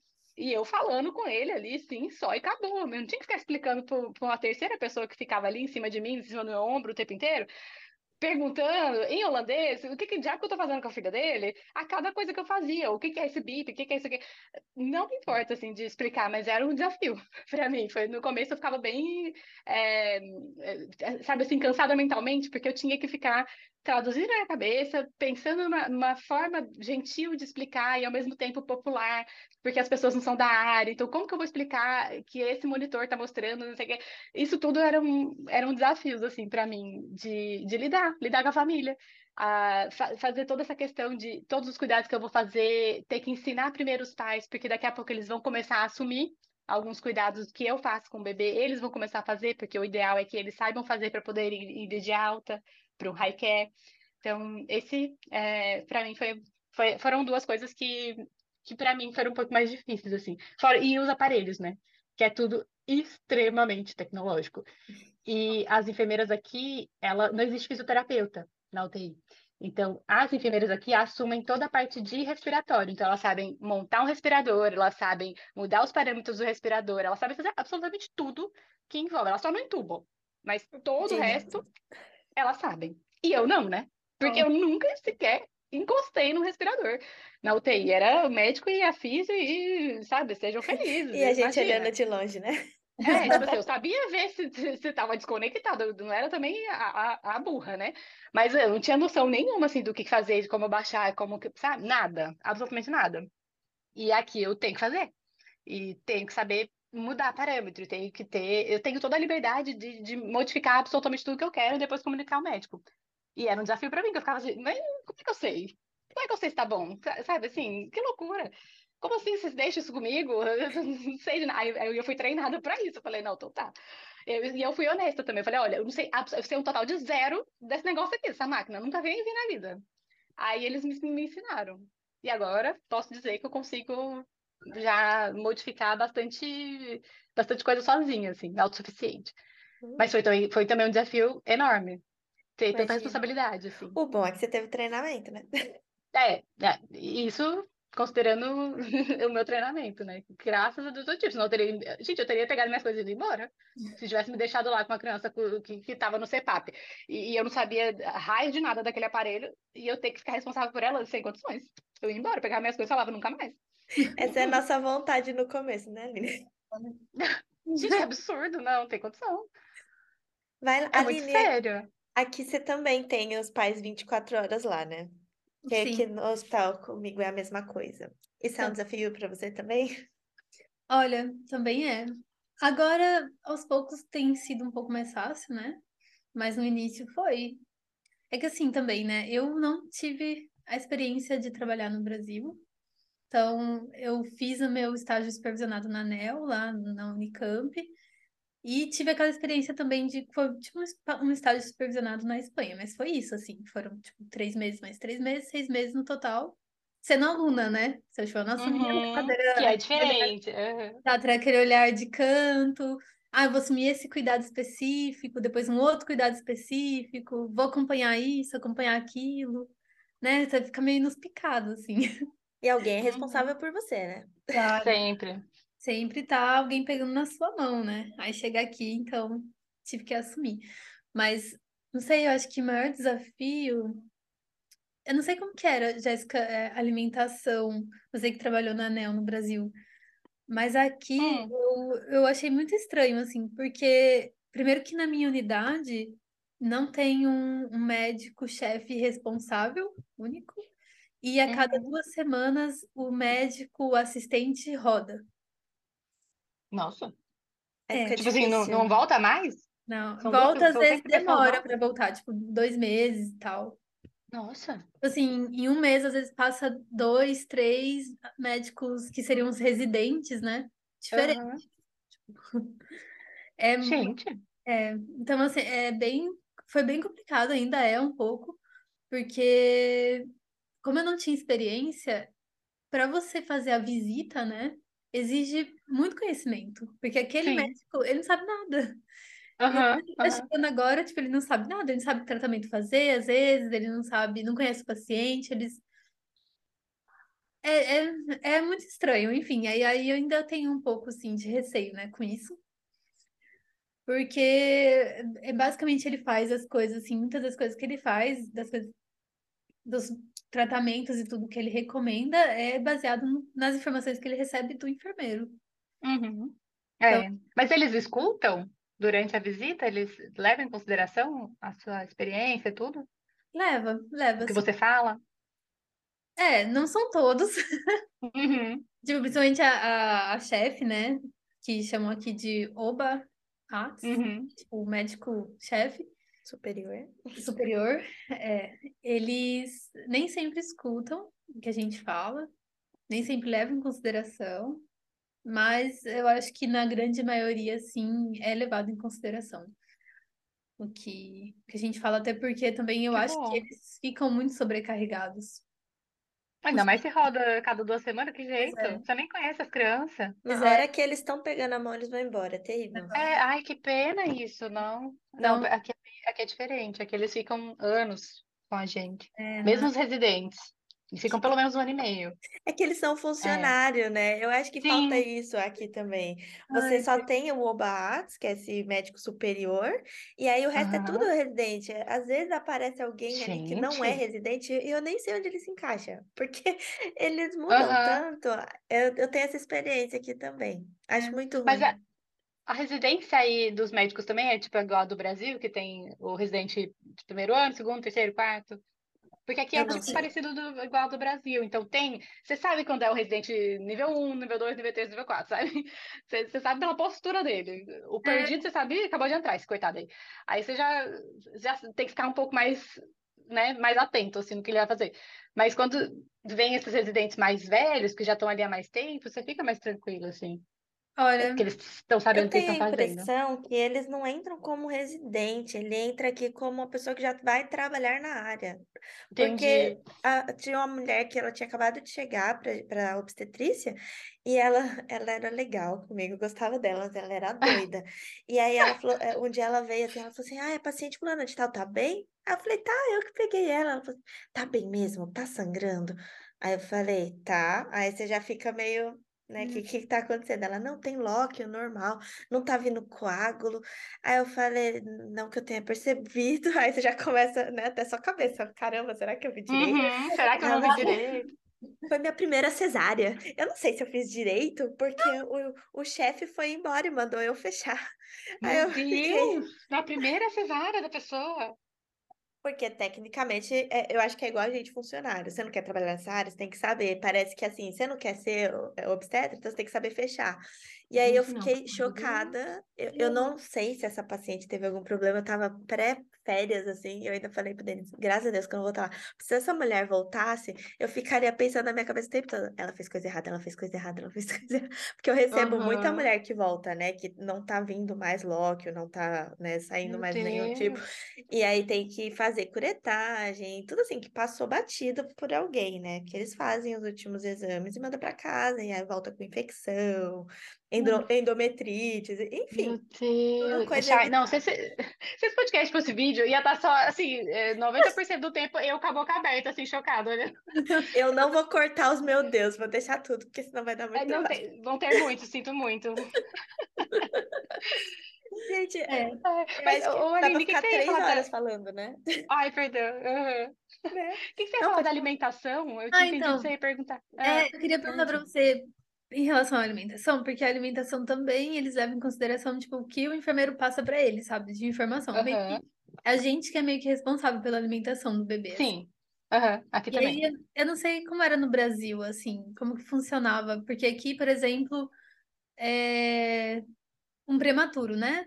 Ah, Um Uhum. prematuro que não tá com, não tá é, com uma alimentação 100% integral ainda, tá, tá Uhum. com a, a parenteral e tal. É, ele vai sendo bem devagar aqui, ele vai sendo. É... Ai, eu preciso pensar, gente, desculpa, eu preciso pensar as palavras em português. É difícil, né? É difícil É, traduzir. Ele fica traduzindo ao contrário, né? É, ele vai sendo, tipo, é... ai meu Deus, vai be- é, aumentando a alimentação interal e diminuindo a isso, parenteral gradativamente, né? isso. E aí, a gente que vai que meio que fazendo essa, esse aumento, assim, junto com o médico, né? Vocês têm que fazer isso, é responsabilidade dele, hein? É, Ah, mas Oxe! Acho que era essa a pergunta, né, Lili? É, então, Exato, um pouco chocada como também. no Brasil, assim? Como que vocês faziam? Tipo, esse, esse aumento era diário? Era por horas? Dep- Dependia da criança, tamanho? mas era assim, 100% responsabilidade. Tanto no Brasil quanto aqui na Holanda, o que eu tenho de experiência é, isso é competência médica, assim, é responsabilidade médica, de Ah, fazer aquele cálculo, de ver quanto vai aumentar a interal, quanto vai diminuir a parenteral. Eu sei que isso acontece, mas lá sempre foram eles que fizeram com base no que a gente está falando. Se a gente fala, olha, a criança está tá sendo, tá alimentando bem, não está tendo refluxo, não está voltando leite, não tá, sabe, se não tá, tá tendo nenhum problema com isso, a barriguinha tá molinha, pode aumentar. A minha pers- percepção pode aumentar. Eles vão lá e aumentam. Eles tinham essa questão. E aqui na Holanda é a mesma coisa. ah, Mas eles têm um, um programa lá, fazem os cálculos, às vezes Tem até, a chefe às vezes faz peso, até por de tudo, não é é? por peso, é, então. E é um entendi. cálculo mais complexo, assim, não é? Você não, não tira isso da sua cabeça.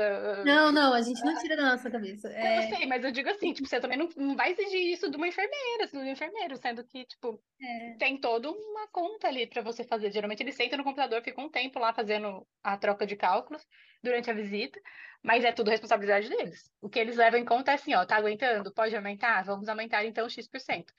E uhum. eles aumentam um pouquinhozinho. Tipo assim, tá 16, vai para 17, 18, É, não, aqui sei também. lá. Aqui É também. bem pouquinho, assim. E gradual. E tanto que, assim, o que a gente tem que ter noção enquanto enfermeira é, tipo, se vem um, um, um médico que talvez ainda está começando, um R1, assim, que, que vai já quer aumentar para muitos ml, mais do que a gente está acostumado, aí você fica, opa, você tem certeza que você quer ir de, de 10 para 15? Eu acho um pouco excessivo. Aí eles repensam, fazem os cálculos lá e falam, ah, é verdade, isso aqui. Mas eles ouvem muito, assim, e, e mas a, a, única coisa que eu faço é, é dar a minha perspectiva enquanto enfermeira beira-leito, assim, né? Tipo, eu uhum. sei o quanto meu paciente está aguentando, eu sei o quanto ele ele tá, como ele tá reagindo durante a alimentação, porque você vê, às vezes, prematurinho, que eu pego prematuro desde 24 semanas, né? Então, você vê, eu sozinha não, né, pelo amor de Deus, uhum. mas digo assim, ali é no meu setor. Sim. Então, tem muitos prematuros que acabam tendo muita bradicardia, uhum. a saturação baixa, né, durante a alimentação. Então, se a criança tem qualquer incidente nesse, nesse, nessa alimentação, você já fica, opa. Então, acho que melhor não aumentar, não. A criança tá tendo então. incidentezinhos, assim. Melhor dar uma, uma esperada. Aí eles esperam. E tudo e fica tudo perto, tudo certo. Entendi. É, isso foi para mim um desafio, assim, porque como eu nunca tinha sido enfermeira é, Assistencial, Brasil, assistencial mesmo, responsável, então eu não tinha muito essa perspectiva, né, da alimentação, uhum. como aumentar essa alimentação e tal, e aí eu fiquei jogada, e aí eu tive que aprender. Não, mas eu acho que, inclusive, nem devia ser responsabilidade sua. É, não, não, é... não mas, tipo, não é minha responsabilidade, uhum. mas eles fazem, assim, bastante erro, então acaba que a gente tem que fazer o cálculo junto, sabe? Porque como cada duas semanas... Sim cada três semanas roda esses médicos, né, Sim. né? Residente. E aí eles não conhecem a criança, não sabem. É... Porque quando eles conhecem é uma coisa, né? É. Eles já falam, aí... hum, fulaninho, fulaninho já tem um histórico ruimzinho, vamos é. aumentar um ml. É, é, uma coisa. Né? É. é. é então, Mas é duro, tipo assim, apesar de não ser sua responsabilidade, você acaba se sentindo responsável, porque você Sim. sabe que talvez vai ter um erro. Que, Exato, que então, tipo, eu sempre tô, tô fazendo um cálculo, sabe? Ai, peraí, esse paciente está recebendo tanto interal e tanto parenteral. Será que não está sendo muito esse volume? Peraí, vou fazer o cálculo. Uhum. Eu vou lá, faz o cálculo. Daí, porque na hora que eu vou passar, sempre na hora que eu também vou passar o, o plantão, né? Alguém se me questiona, não está sendo muito? Não está sendo. Mas, gente, foi o médico que fez isso aqui. Eu uhum. calcular. Mas é bom poder falar isso, né? Não fui eu que calculei. É. Só, só ofertei, ué. Mas aí, uhum. no começo eu não entendia muito bem isso, né? Eu falava, mas, mas por que, que eu tenho que fazer esse cálculo? E agora... não tem, é essa a questão. Ai, que, que absurdo. É, agora no uhum. decorrer, né? Assim, eu já tô lá agora quantos meses? Deixa eu ver. Fazem oito meses agora que eu tô lá.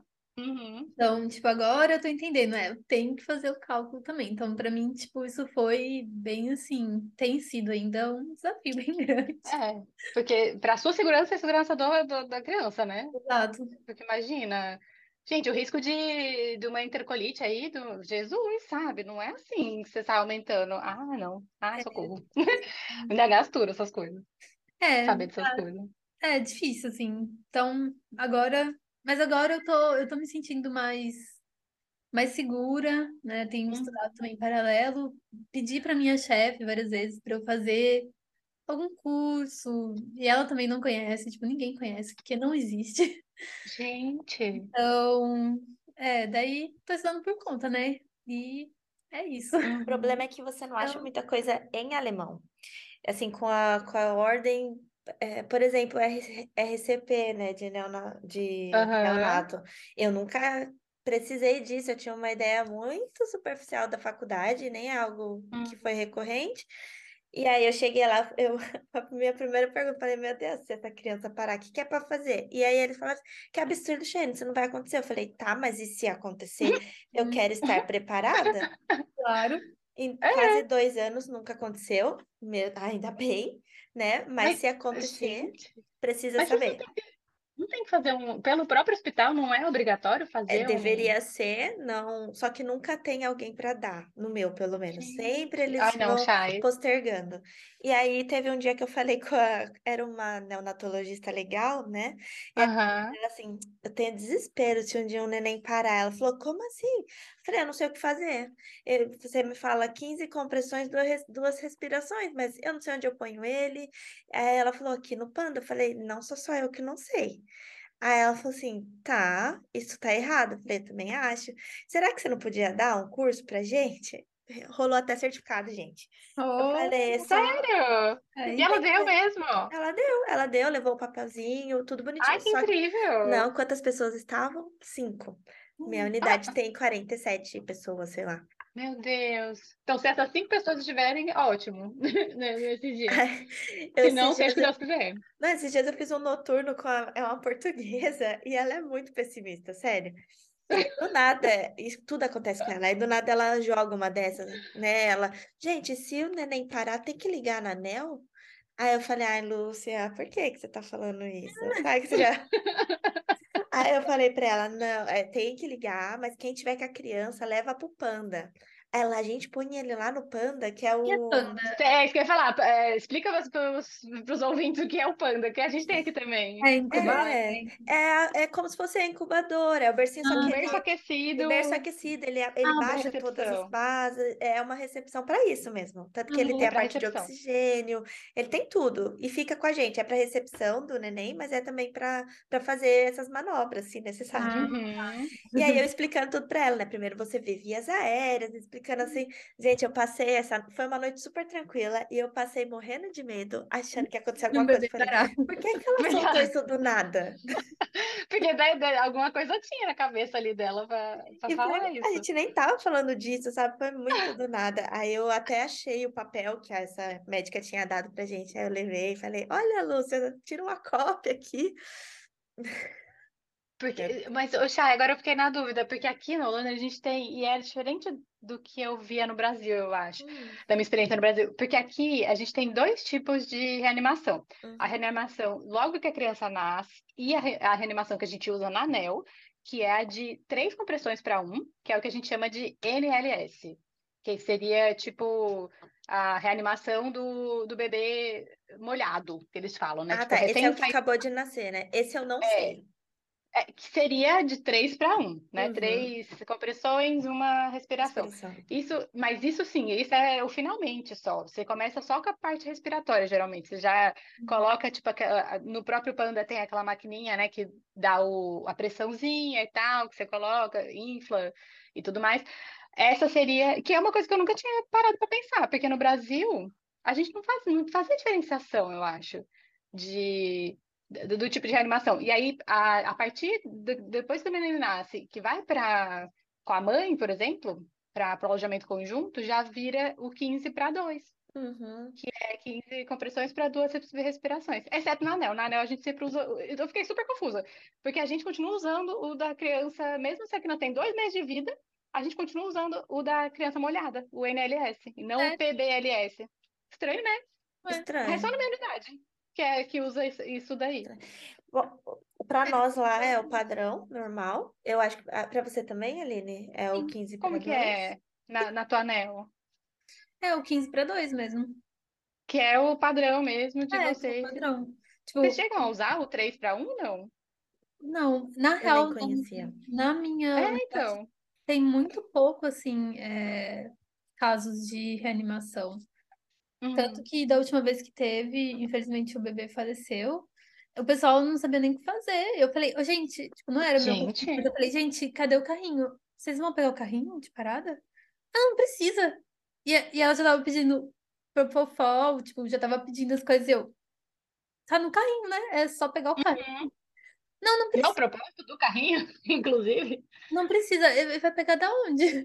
Tipo, eles não sabem atender uma, uma, uma emergência, Isso né? daí é com adulto também. Eu, eu, eu não Ah, é, participei, mas eu cheguei pós uma parada na, na neuro e foi muito triste porque perdeu o paciente. Não estou culpando, não tem como saber o que, que aconteceria, mas é uma Uhum. falta de experiência e de centralidade Treinamento. também, treinamento, de você saber o que fazer, tipo, chama emergência, o outro tá posicionando o paciente, porque não é desespero, né? Não é isso, Uhum. é saber o que fazer mesmo na hora. E assim começaram a pressionar, fazer as compressões em cima da cama no paciente. Ah. E, e assim, não sabiam gritar, a pessoa começou, foi no desespero mesmo, ela queria ajudar e começou a fazer as compressões sem outras condutas, só no desespero. E Sem, depois, não, não tem tipo um botão de emergência, alguma coisa? Que toca não, para aula inteira ouvir? Não, que não, a emergência tem, tem sim, porque você entra no quarto, você deixa a luz acesa. Então, se você apertar de novo o botão de campainha, toca alarme de Aham. emergência, né? Na minha unidade acontece muito, Isso. porque as mulheres costumam apagar no banheiro, né? Então, Aham. sempre acontece. e na neuro também era assim, mas o desespero da pessoa foi tanto de não saber o que fazer que ela não tocou e aí outra pessoa veio escutando ela gritando, entendeu? Para de ajuda, ajuda. Então, essa coisa do treinamento é muito importante. É, É muito muito importante. importante. E Muito. eu imagino com o neném seja pior, porque o neném não vai falar nada, né? O adulto, eles ainda re- refere. As minhas mulheres lá, elas falam. Ah, eu acho que tem alguma coisa estranha. Na hora eu já sei, já toco a campainha, já, já de tanto acontecer, todo mundo lá Uhum. é treinado a isso, traz, uma traz a cama, a outra já tá ajudando a carregar a mulher para a cama, então é tipo, é, é rápido, mas numa parada, né, mesmo de adulto lá, se uma das mulheres param, né, eu não sei o que aconteceria. E de E criança, eu espero que nunca aconteça comigo aqui. já não é tão frequente, né? É, você vê mais, tipo assim, logo que nasce, e se ela Uhum. tá muito instável, mas no geral a criança não costuma parar assim. Pelo Não, menos que tá na UTI, né? Ela tá monitorada. Uma vez que ela já começa a dar uns sinais de brade ali, você já corre pra estimular. E não costuma vamos, acontecer com vamos, a vamos, frequência. coração. É, tipo, às, é, às vezes tá esqueceu de respirar, tadinha. É, Acontece muito. acontece. Mas não chega a ser, a virar uma parada, graças a Deus, eu vejo muito menos do que em adulto, assim. Mas o que eu tenho, o que eu achava maravilhoso na, na- nesse hospital que eu tô trabalhando, que eu acho, é que tem uma equipe de parada. Então, tem um número que você liga para a galera da equipe de parada, se acontece, toca, por conta do monitor tá mostrando os dados baixos, já toca o alarme para todo mundo. Então, o médico já vem correndo, já, já aciona o, o bip de todo mundo. E aí já chega uma galera para ajudar. E depois, acho que menos de cinco minutos chega a equipe de parada, o que é ótimo. Então, eles acabam assumindo, entendeu? Você fica no máximo nos cinco primeiros minutos ali na parada, depois quem é, a toca é a galera que já é especializada. A gente também tem um número de parada, que normalmente é, é uma equipe de parada. Vem um médico, Aham. um, geralmente é, é- são o pessoal da, da UTI. Uhum, uhum. E tem tanto para anel, para pediatria, quanto para adulto Para também. adulto, é, a gente É, o também. nosso também, graças a Deus. E é uma coisa que a gente não vê no Brasil, né? Não, É, nos eu hospitais, que é, tem, é, eu acho que tem tinha. sim, tem Tinha uma sim. equipe de parada? Ah, no meu hospital não tinha, gente. Eu não, era a gente a gente na É UTI. Não tinha sério? uma equipe que vinha mais preparada. Tanto no Era público a quanto no equipe. privado. O privado aí? era certeza, mas no público tinha também. Era uma equipe, normalmente é o médico do pronto-socorro, que ia junto com uma equipe do pronto-socorro UTI. Era uma É, galera. na Uhum. NEL do Brasil Não, pra anel tinha. também? Pra Pra... NEL não Não. Porque, tinha. é, ah, no meu não. NEL meu, Brasil a tinha. era a gente Era, mesmo. No era o pessoal da NEL. Era da UTI da NEL, porque já era da UTI. É, NEL eu não sei, gente, pra Mas falar bem a verdade, da NEL eu não, não sei. Eu sei que tinha equipe de parada, agora eu acho que era adulta. Criança, É, NEL, então. eu não, não Que eu sei. achei incrível, assim, porque é, é, é pros dois no meu É, hospital. aqui Eu tem acho também maravilhoso. E aí. E mesmo assim, tipo, o pessoal fica perdido, porque justamente não tem o treinamento, né? Eu fiz Uhum. treinamento com a equipe da, da UTI, que eles estão oferecendo agora com mais regularidade. E tinha, tipo, também três pessoas da minha unidade, sabe? Foram. Também tem 40, tem 45, 50 enfermeiros. Tipo, foram três. Nossa. Então, Gente, e não é só isso, existem emergências específicas, né? A gente tem emergência obstétrica, e é, não, nunca, Uhum. nunca no tempo que eu tô lá teve treinamento. Então, a gente já teve, por exemplo, fazer cardiotoco e o neném não ter batimento. Então, é uma emergência obstétrica, né? E, sim, ninguém sabe o que fazer e cai muito a culpa em cima da pessoa que foi colocar o CT, o CTG, né? CTG, Aham. é, o CTG. É, porque ela que se sente culpada de não ter encontrado o batimento e ter demorado procurando e ter mandado para para as parteiras Hum. ou ter chamado o médico. Só que assim, essa demora não foi o que fez acontecer isso. Acho que isso já vinha Uhum. antes. E só que o peso cai em cima dessas pessoas. Tem três pessoas, inclusive essa portuguesa já aconteceu com ela, e é uma marca pro resto da vida. É quase igual elas perderem um bebê. É muito Sim, triste. é muito. É porque é uma coisa que talvez era prevenível, né? Você nunca sabe A gente não começou. sabe. E se não fosse prevenível, eu acho que falta também esse acolhimento de do médico, de todo mundo, porque eles falam também, Sim. quem foi que fez o CTG? Como que não viu? Quanto tempo demorou? É assim a pressão. Gente, que isso? Nossa. É assim. Palhaçada, é daqui tem que ter essa, essa bucha. Como que essa Sim. mulher não estava monitorada para começar? Se vai ter parto no hospital, se tá com indicação de hospital, é porque já tem alguma coisa e não fica E- monitorada? É, então, e isso já aconteceu Palhaçada. desde uma criança com 41 semanas, já estava ali, sei lá, já é, para parir E já- ou E morreu mesmo? e morreu, morreu. Gente, E já ah, não. aconteceu também bem prematuro, né? Que talvez já ia Uhum. acontecer, mas eu acho que falta muito esse acolhimento. E eu- esse é meu medo de acontecer alguma coisa na NEL, né? Com os meus recém-nascidos, porque eles são, eles vão pra gente como saudáveis. Eu já peguei Aham. um neném que ele tava com, ele fazia screening de droga, porque a mulher deu screening positivo. Eu nem lembro mais o Uhum. que que era. É o É. Finnegan, né?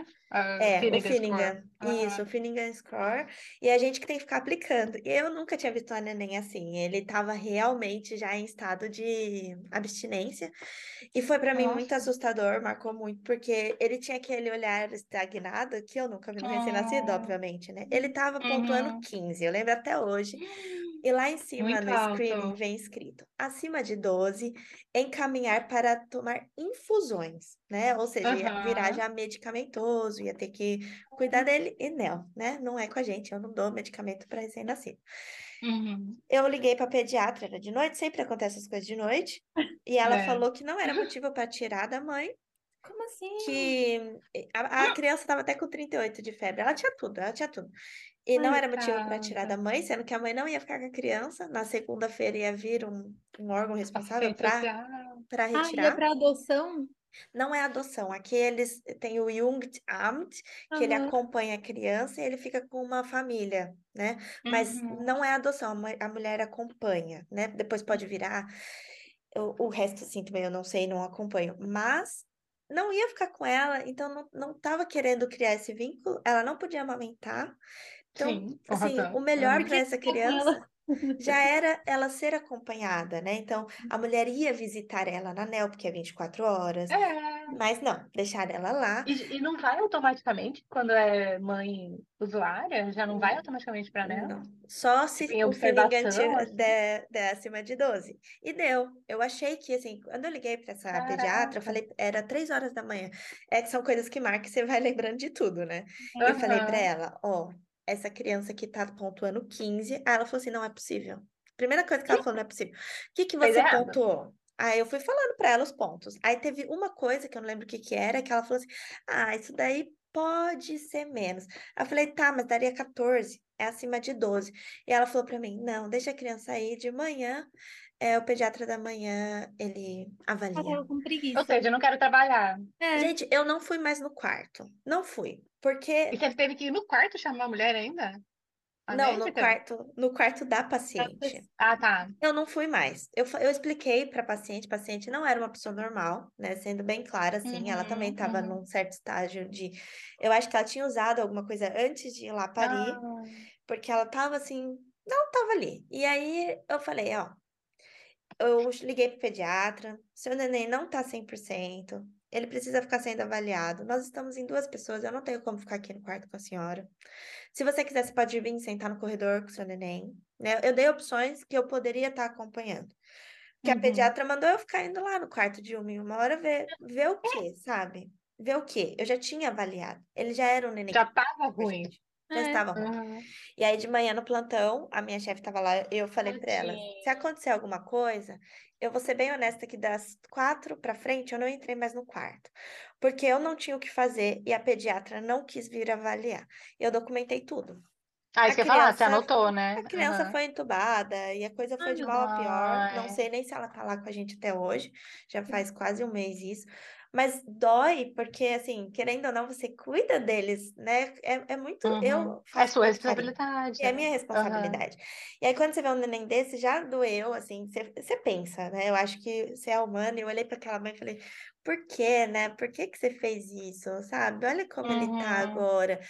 E mesmo você tentando não ter julgamentos, né? Eu não conheço a vida dela, né? E, e eu tratei ela com todo o carinho possível também. Mas aí ela pariu, ela teve aquele neném, tava naquela situação e a gente não deu continuidade à ajuda. Então não adianta Sim. falar que eu deixei aquele neném para ela, que ela teve contato com ele, porque aquilo fez mal para os Uhum. dois. Porque Uhum. quando É. levaram o Ela neném, tava ela ficou ali. arrasada. Uhum. Então é, é, Mas- é- é complicado. Aqui tem dessas É. coisas. Ah, e a anel tava vazia, né? Que é um negócio que a gente olhar. Gente, Tava vazia e não levaram. que Ah, Por isso que eles não jeito! quiseram. Foi tipo o dia de glória da neonatologia. Gente, como, como que vazia? Que sonho, imagina. A gente tá o tempo inteiro, assim, uma linha de produção. Mandando embora pra, pra já Pra receber o outro. próximo. É, tipo, pra re- re- andando menos pior pra receber o pior, sabe? Vai, vai, a criança vai ficando boazinha, que você vai ficando apegada, vai-se embora. É, Gente, eu Eu- eu- falei que dá pra gente ficar 300 horas aqui falando, mas a gente Aham. precisa finalizar. E aí, pra, por último, assim, tem um negócio que eu acho absurdo aqui, eu já até contei pra Jess, que é fazer o teste do pezinho num capilar da mão. Tá da ligado? mão, ai não. É. É, Aí eu É, não Então sei. eu tinha escutado também. É, então, daí a a Aline me fala que lá também não faz, daí eu fiquei mais assim, né? Eles pegam nunca mesmo a vi. veinha na mão e põe, é igualzinho o screening, né? Aquele Aham. papel é igualzinho do Brasil também, tem as quatro bolinhas? Três. São três. Tre- é, são, São três. são, Aqui são cinco é, bolinhas. São quatro ou cinco, agora eu não lembro. Não, são quatro Uhum. bolinhas. São quatro. Certeza, são duas em É. duas. E aí eles preenchem com o sanguinho da mão. Aí eu achei que, né, eu que tava atrasada, falei, nossa, agora evoluíram, não precisa mais furar lá o pezinho. Pergunto pra Jéssica, ela me fala, não, Cheyenne, a gente faz no pé, é capilar, que é onde você consegue pegar todas as doenças, não sei o quê. Aí eu perguntei pra Aline, a Aline falou a mesma coisa. Então, né, isso daí é daqui, do meu hospital, talvez, não sei. Mas e pra você? Ah, não, não é do meu hospital, porque eu perguntei pra colegas que tiveram filhos, né, e eles acompanharam e também foi feito na mão. Então, talvez seja um negócio daqui de Hamburgo. Tem essas aqui na Alemanha, né? Cada estado é de um jeito. Com vocês aí, Nossa. tem algum procedimento também que vocês, às vezes, não, não acompanhou, tipo, a Aline não acompanhou no Brasil, mas tem conhecimento pelo estudo que eles fazem diferente aqui? Quer falar primeiro? Nossa, eu preciso pensar agora algum. Ah, eu sei alguns já, posso, posso falar? Que eu vejo, assim, de diferente, pelo menos daqui da Holanda, da ANEL daqui e da ANEL de lá. É, primeiro, que, que eu fiquei um pouco chocada foi intubação nasal. Nunca tinha visto na minha vida, e Uhum. aqui é a primeira escolha, intubar nasal. Então, todas as crianças já. Só se tiver realmente algum comprometimento no nariz, alguma coisa assim, que aí vai pela boca mesmo, mas a via de regra é entubar nasal. Isso sim intuba, porque a, a, a maioria das crianças já começa no CPAP, né, nem entubado, só vai pro tubo realmente as muito graves, que era algo que também ah, ficava um pouco, assim, no Brasil era geralmente prematuro, prematuro extremo, certeza absoluta, tubo. E aqui já não é assim. Eles avaliam realmente cada ca- caso a caso e, e quando precisa, é, vai, vai pelo nariz. Isso é uma, uma diferença, assim. Tem algum E- motivo, Jess? Porque eu penso que eles façam bastante estudos, né? Aí. Sim, é tudo baseado em estudos, assim. E eles, pelo que eu entendi, já perguntei para médico, já perguntei para minhas colegas, porque eu, eu realmente fiquei um pouco chocada, assim, eu não entendia por quê. E pelo que eles falam, é porque é, o risco de, de extubar é menor, né, no nariz, porque fica fixo, querendo ou não, na cavidade ali nasal, diferente da boca, que é mais, tem muito mais espaço ali para se movimentar. É, a questão de estímulos negativos, eles fizeram um estudo e viram que mais para a vida mais, é, mais para frente na vida da criança, a, a quantidade de estímulos negativos na boca interfere em toda uma questão alimentar. E, e ela não sabe às vezes nem porquê, mas tem todo um- um feedback negativo ali que pode ser evitado com o tubo direto no nariz, porque daí não fica fazendo aquela, que- aquela coisa assim de dar ânsia, de ficar mexendo o tubo ali, sabe, assim, dar esses estímulos ruins na boca da criança. Legal. E aí os estímulos da boca ficam mais para frente, são positivos, que é tipo o leite da mãe, é quando já vai para o peito, enfim. Então, é, eles tentam preservar ao mínimo possível, o máximo possível ali de, de estímulo. E tinha mais alguma, assim, foram N benefícios, assim, que eles viram que, que pelo nariz é melhor mesmo, assim. Uhum. E acho que o tamanho do tubo também, ele cobria melhor, t- tinha menos vazamento também, enfim. Do... Porque às vezes, se é um tubo muito pequeno, acaba vazando mais, e aí a intubação não é tão efetiva, enfim. Mas tinha muitos motivos, assim, do- eu falei, ah, nossa, faz sentido, eu só realmente não conhecia. fiquei impressionada. Muito interessante. É, E eles são muito bons nisso, muito bons mesmo, assim, entubar e pelo nariz, assim. É, Eu acho mais complicado.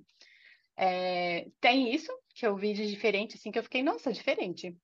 A questão da, de linha, de eh, pique, né, pique no geral, que no Brasil o- é, é uma função do enfermeiro, né, geralmente, médico também passa pique, mas a gente vê muito enfermeiro passando pique. Aqui já não, é uma coisa só médica. Aqui, enfermeiro na ANEL nem punção venosa faz, nem pegar a Uhum. veia pega. É tudo médico, que para mim também foi um, um estranhamento, assim. É, acho que é, porque eu tô conseguindo pensar agora são, são essas duas. Não sei se a Aline quer complementar.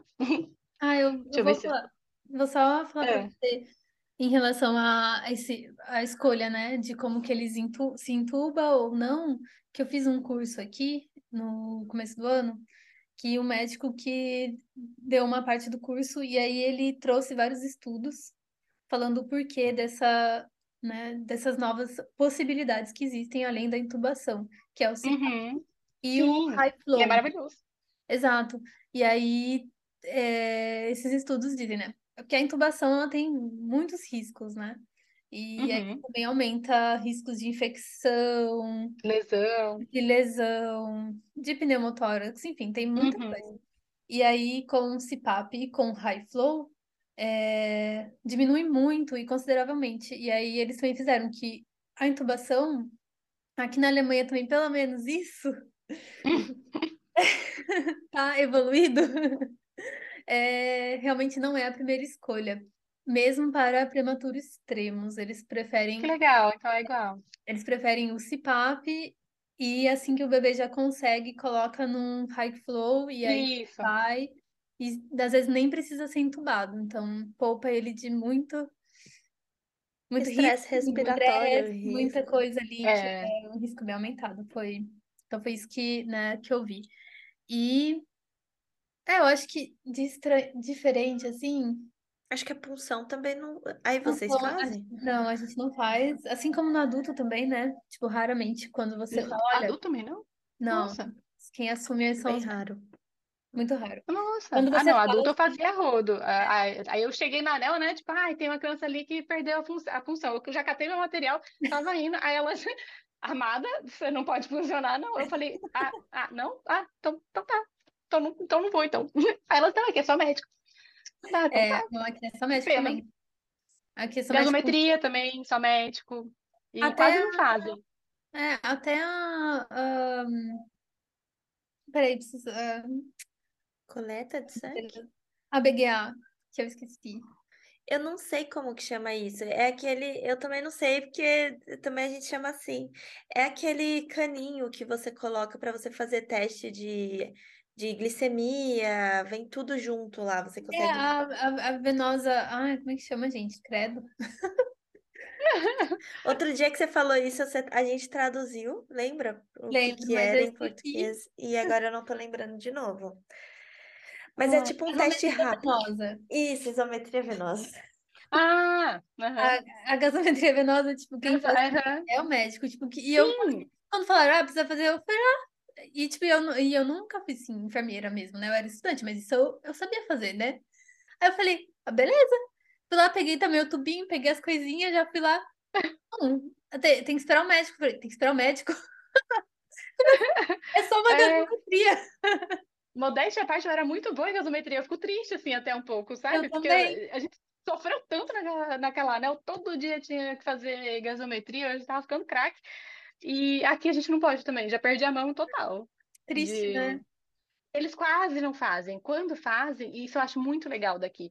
Porque eles pensam na questão da dor. Porque é um procedimento extremamente doloroso, né? sim, Então, como eles têm todo um cuidado centrado no bem-estar do bebê, eles, quando sabem que a criança vai ter que colher gasometria pelo menos umas duas, três vezes durante a internação, eles, assim, quando tá no estado mais grave, geralmente, né? Uhum. é, eles já colocam uma linha arterial. Então, eles, né, com sedação e tudo mais. Então, a criança não sente dor durante o procedimento e depois, para cada vez que você precisa fazer uma gasometria, você tira direto da, da linha. Você não nossa, precisa ficar, é, você não precisa ficar furando a criança, né, sofrendo desnecessariamente, cada, é, desnecessariamente, tadinha. Então eles já colocam uma linha arterial para você ficar tirando da linha ali. É, isso eu não vi no Brasil também. Na... No Brasil quase não era via. sempre pega- pegava a gasometria arterial mesmo, era bem. Sim. Era uma Sim. judiação, porque dói demais. Muito triste. Ai, eu, eu morri de dó. Eu também. Mas, né, era o procedimento que É a gente tinha que fazer, a criança estava ruim, é, você precisava saber. Mas aqui eles fazem por capilar a gasometria. Quando É. a gente, Isso. enfermeiro, colhe, é capilar. É, E aqui aí, também. Mas aí pode lá- enfermeiro? o, a- se for capilar, Capilar? pode. Ah, Aqui a capilar gente também pode, não né? pode fazer capilar. Nem capilar? Não, Nossa. capilar. não pode. E aqui eles estão fazendo, estão com os estudos já nesse meu hospital de enfermeiro é, especialista poder colher, é, pegar veia, fazer punção Olha, venosa. Então, legal. muito legal, um grande avanço para a Holanda. Espero que passe. Daí eu vou voltar a colher, colher sangue e É, não, fazer punção. posso esquecer disso, que nem. A gente colhe Ai. sangue no fim de semana, que já tem menos profissional, aí o médico não vem Hum, colher, além de quem faz tudo- somos nós. Ai, gente, Não das não é crianças, demais, né? né? Os nenenzinhos não, mas É as que mães. aqui, é que aqui na Alemanha, tipo, pelo que eu percebi quando eu tava no adulto, e agora também no, na ANEL, eles não querem, os enfermeiros não querem essa atribuição. Tipo, eles não querem porque faz Porque é mais coisa. é mais uma coisa para eles fazerem e eles não têm esse tempo, né? Então, Ah, Isso é, uma- é, inclusive uma diferença também do Brasil, Brasil exterior, né? Europa, no caso, nós duas. Porque a gente assume paciente integral, né? É. Eu, pelo menos no Brasil, eu tinha muito mais questão, é, função administrativa do que aqui.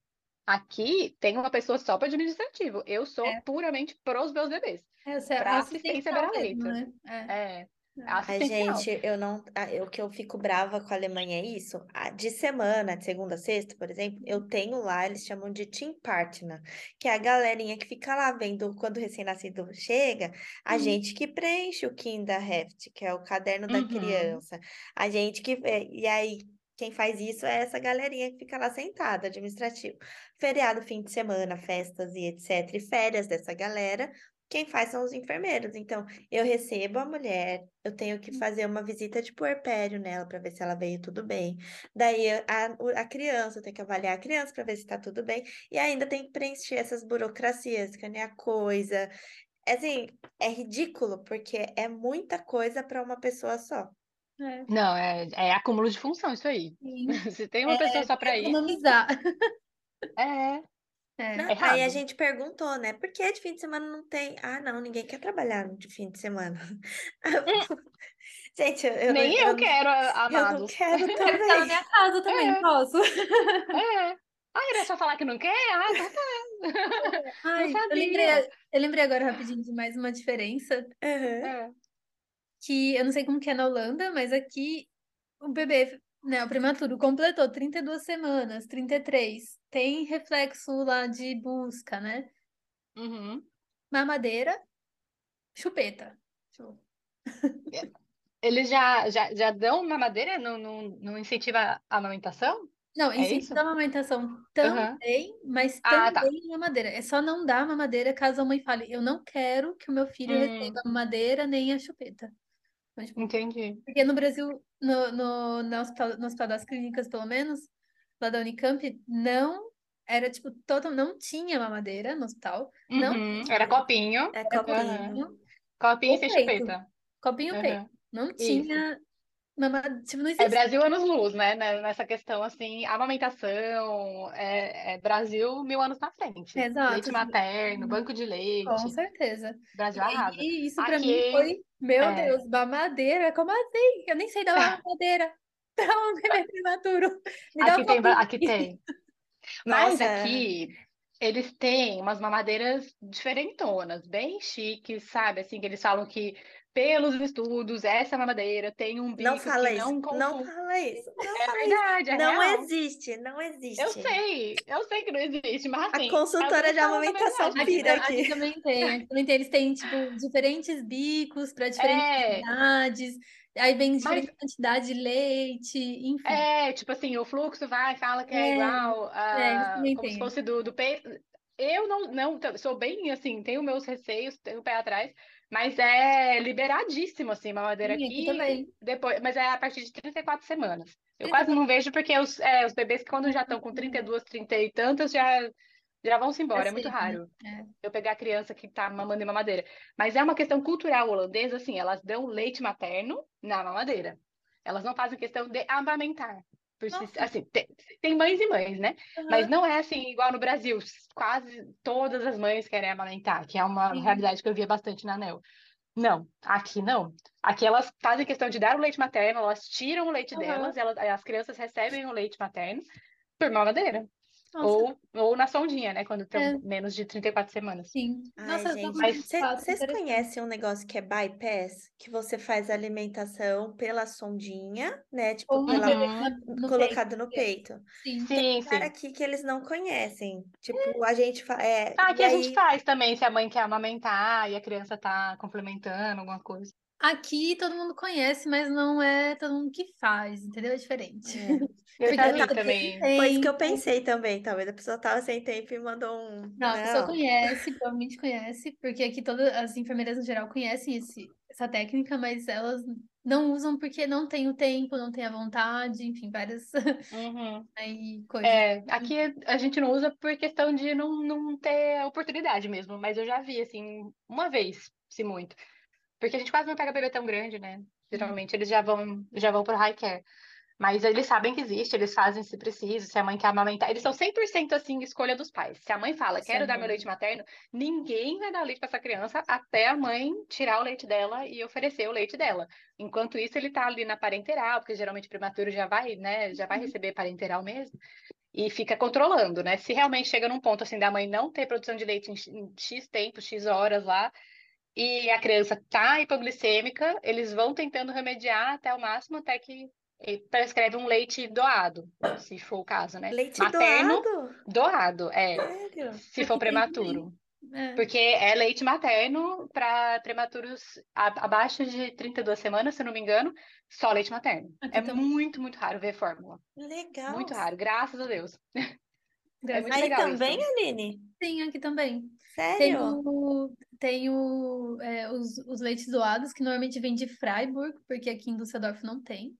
Então, vem de Freiburg os, os leites que são doados, ou eles compram, ah, agora eu não lembro o nome da, fir- da companhia, mas é uma companhia que faz tanto os leites, é, chama leite humano, né? Também são, é, são leites Uhum. doados, mas é, é feito então por uma firma. Eu não sei se essa, eu não sei como funciona, se a mãe vende o leite, sabe? Alguma coisa assim. Porque como é é uma firma que vende esse leite, tipo, Que estranho, né? Eu é, nunca tinha visto isso. pois é, chama leite humano. E, Aham. e daí os bebês recebem também até 32 semanas somente é, leite materno mesmo, aqui também. Da Nel especificamente eu não consigo falar, mas a gente leva os leites das mães que estão lá comigo, se ela conseguiu tirar. E se não, aqui eles dão fórmula. É, nunca, eu nunca vi ou soube por alguma mãe que o neném estava recebendo leite de doação. Hum. É, é na, ai, é, eu tenho duas coisas para falar. Primeiro, da- dessa questão da fórmula, que eu pensei aqui, mas eu lembrei de mais uma diferença que me chocou um pouco. É, da, da fórmula, eles têm essa questão de, por ser muito prematuro, eles já viram, fizeram estudos de que crianças que recebem fórmula tendem a desenvolver enterocolite necrosante, né, nos intestinos, do intestino realmente morrer ali um pedaço e essa criança ficar extremamente grave. Então, fórmula é, é assim impossível aparecer numa criança com menos de, de 31 semanas. Eles fazem de tudo para não, não chegar nisso, porque se der, a chance dela desenvolver é maior, né? E ninguém quer isso, né? E, então, eu, realmente não vejo, isso é um ponto super positivo daqui, que realmente eu, eu, na, no Brasil eu via muito mais fórmula do que aqui, do Caramba, que eu tô não. vendo Aqui aqui. eu vejo muito mais E fórmula, olha que era porque pouco. Eles deixam os pais escolherem, eu percebo que eles dão essa liberdade para as mães também, né? Falar, Uhum, ah, mas eles não, não incentivam a amamentação. uhum, Quando o neném já tá indo de alta já, eles têm muito disso de falar assim, ai, perdeu peso. Tem, é, é o pediatra, o maior culpado assim, é o pediatra. Fala, ai, perdeu gente. peso, tá dentro ainda, né? A gente tá acompanhando, mas eles falam, ah, mas você tá, Uhum. quanto que você tá amamentando? Já Aí tá complementa com fórmula. Já complementa com fórmula. Elas, ele pergunta Ai, para a mãe que tá amamentando 100% no peito, quanto ela tá dando. Você quer fazer a mãe desistir da amamentação, como, é é. você perguntar isso. É. E aí, então, eu, eu vejo muito disso, assim, é, é ainda meio arcaico isso. E do leite de Uhum. doação, eu vou ter que perguntar. Amanhã eu já vou perguntar, porque eu nunca vi. Teve uma enfermeira que fez um, fiz um, um aqueles cursos rápidos, atualizaçãozinha, sei lá, é, uma capacitação agora, há duas semanas atrás, e ela é de, de, de Colônia, né? Aqui do lado, da cidade aqui do lado, e ela lá em Colônia tem um hospital que é o Amigo do Peito. Hum. E no Brasil, tipo, o hospital das clínicas era, né, amigo do peito. Uhum. Amigo da criança, amigo de todo mundo. Uhum. E aí ela falou que aqui na Alemanha, somente cinco hospitais fazem parte. Cinco! E tá, tá desse país inteiro. Desse país inteiro. Alojamento conjunto aqui quase não existe. E o Gente. incentivo à amamentação quase não existe. Cinco. E aqui deve ter milhões de hospital, porque cada esquina tem um hospital nesse lugar. Uma coisa É também bizarro. que aqui é bem diferente é que assim, no, no Brasil a gente tinha esse incentivo de, sabe, assim, de ser mais centrado na criança, de tentar, sabe, aquela coisa de não interferir no desenvolvimento dela, de dar o tempo dela, de procedimentos dolorosos mínimos, aquela coisa toda. Mas, por exemplo, canguru, a gente incentivava até um certo limite, assim, porque a mãe não tinha espaço, simplesmente não tinha espaço, porque era um salão. Então, não tinha como ficar todas as mães fazendo canguru, não tinha, não tinha espaço físico para conseguir incentivar isso, assim. Mas aqui, como são quartos, todas as. É, é assim, desde que nasceu, criança no tubo, criança. Se tá estável o suficiente, já vai pro canguru nas, o mais rápido possível. Então, É geralmente, a, a, um pouquinho depois que ela nasceu. É, isso é uma diferença que eu acho muito positiva daqui. E que eu amo, assim, eu, eu fico muito feliz de ver que eles super incentivam e essa coisa, assim, de envolverem a família, de envolverem os pais, dos pais terem voz ativa no, em todo o percurso da criança, deles, durante as visitas médicas, sempre estarem presentes, de darem a opinião deles, de mudarem condutas, às vezes, porque eles não querem. É, que é coisa que você não, eu não via no, No Brasil, Brasil? tanto assim.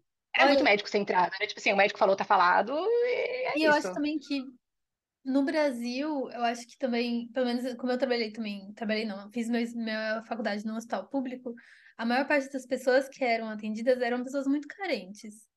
Então, Uhum, assim, faltava mesmo conhecimento para que elas pudessem opinar no cuidado delas. Elas não tinham Uhum. conhecimento, não entendiam o que é uma sonda, né? É, E é uma alimentação parenteral, que eles não tinham noção mesmo. Então, eu vejo que uhum, aqui são pessoas muito mais esclarecidas, que eles conseguem buscar informação, eles passam a entender o cuidado, entender o porquê das coisas, medicamento e tudo. Então, eu também acho que talvez acabe sendo um pouco mais fácil esse, esse, esse, essa integração, né? E aí no uhum. Brasil também não via muito o esforço, assim, dos profissionais de saúde para integrar, né? De envolver, é, nos cuidados, de ter o tempo. Não, você não entendeu? Peraí, vamos explicar um pouco de uma forma que você entenda, né? uhum. Enfim, era muito médico, Deus, Aham, falou, tá falado, e- falou, é, deve ser isso aí mesmo. Aham, Às não, vezes aqui aqui eles ainda acontece isso, gente. Às vezes aqui ainda tem pais que eu vejo os dois lados, pais que não entendem, né? Uhum. Que às vezes só aceita o que você tá falando, que eles também Uhum. não entendem. E pais que você fala, explica tudo, né? Eu pego muito criança com hiperbilirrubinemia, então Uhum. tá Uhum. alta, e aí vai ter que tomar banho de luz e tudo mais. E aí eu explico tudo, e aí ele fala, não, mas eu quero falar com o pediatra. E é engraçado que o pediatra às vezes sabe explicar menos, porque Uhum. não é que ele não saiba o que seja, mas ele não sabe falar numa linguagem No vocabulário. Uma entenderem. linguagem simples, né? Que Isso. coisa. É, isso eu vejo bem diferente aqui. Eles, eles falam já na visita médica com um vocabulário extremamente simplificado. Primeiro, eles falam com a gente, explicam o que eles estão pensando em fazer, perguntam se a gente concorda, porque se a gente não concordar, eles, eles mudam a conduta. É outro nível. é outro, é outro esquema, assim. Eu não estava acostumada a ter tanta responsabilidade, sabe? Eu ficava assim, gente, sério que você está considerando a minha opinião e para mudar a sua conduta? Então tá, sabe? Assim, arrasou. E aí eles depois perguntam, eh, transformam esse- essa conversa pros pais, Uhum. transferem para eles de uma forma super acessível. Os pais entendem, porque muita gente não tem muita noção. Assim, apesar de serem pessoas Uhum. escolarizadas, o mundo médico aqui é Ah, muito à mas parte da é população. Mas em qualquer lugar, E, né? É, e aqui é eles a mesma coisa.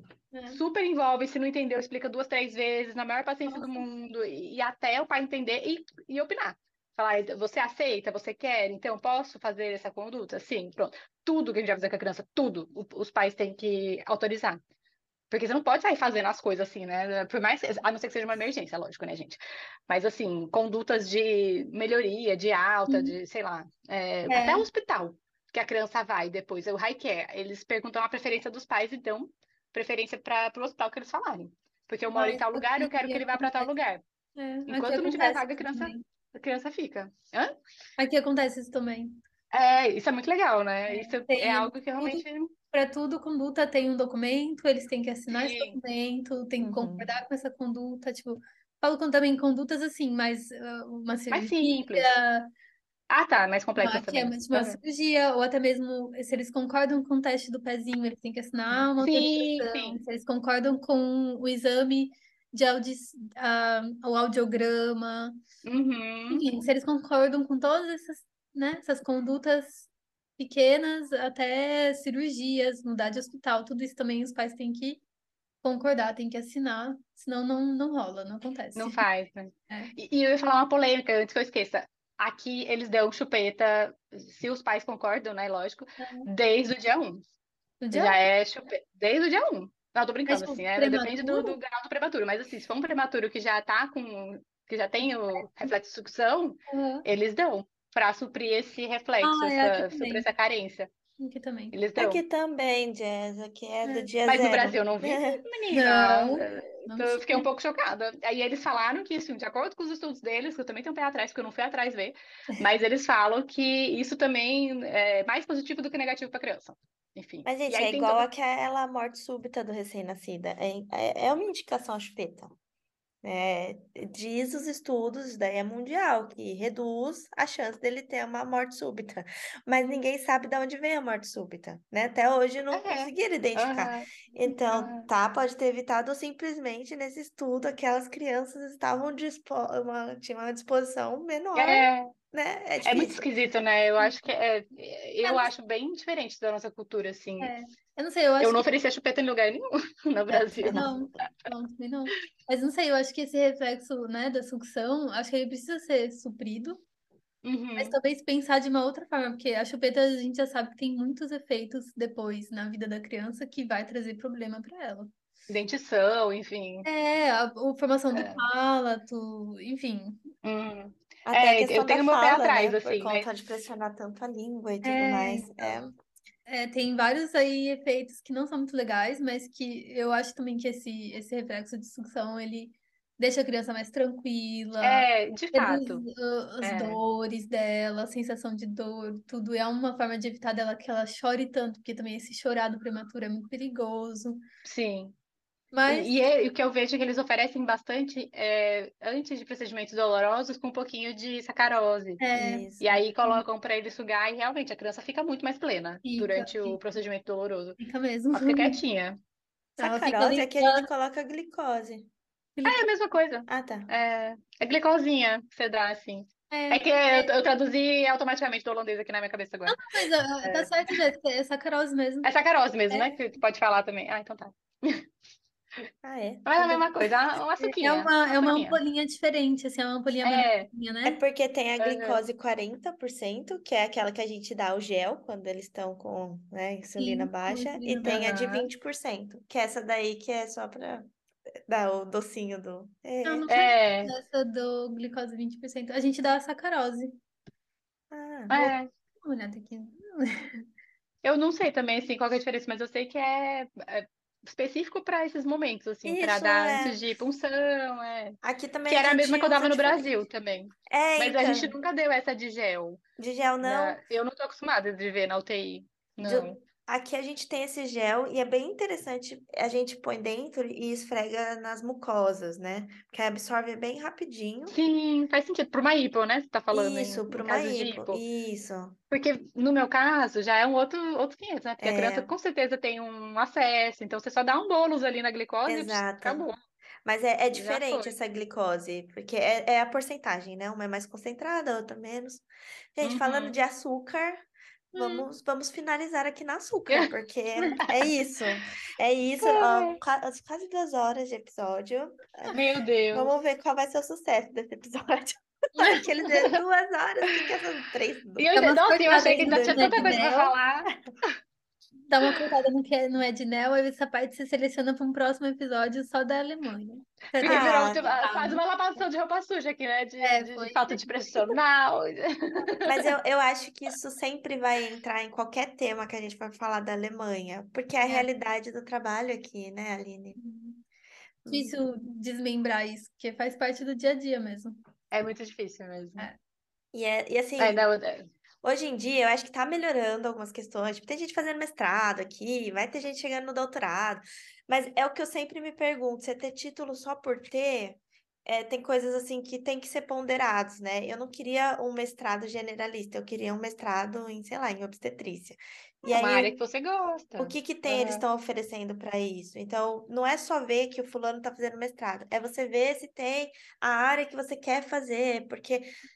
Assim, eu cansei de frustração e eu não quero que ninguém venha aqui e seja um frustrado, sabe? Venha sabendo o que está esperando, Uhum. curte outras coisas, pensa na qualidade de vida, pensa no todo, sabe?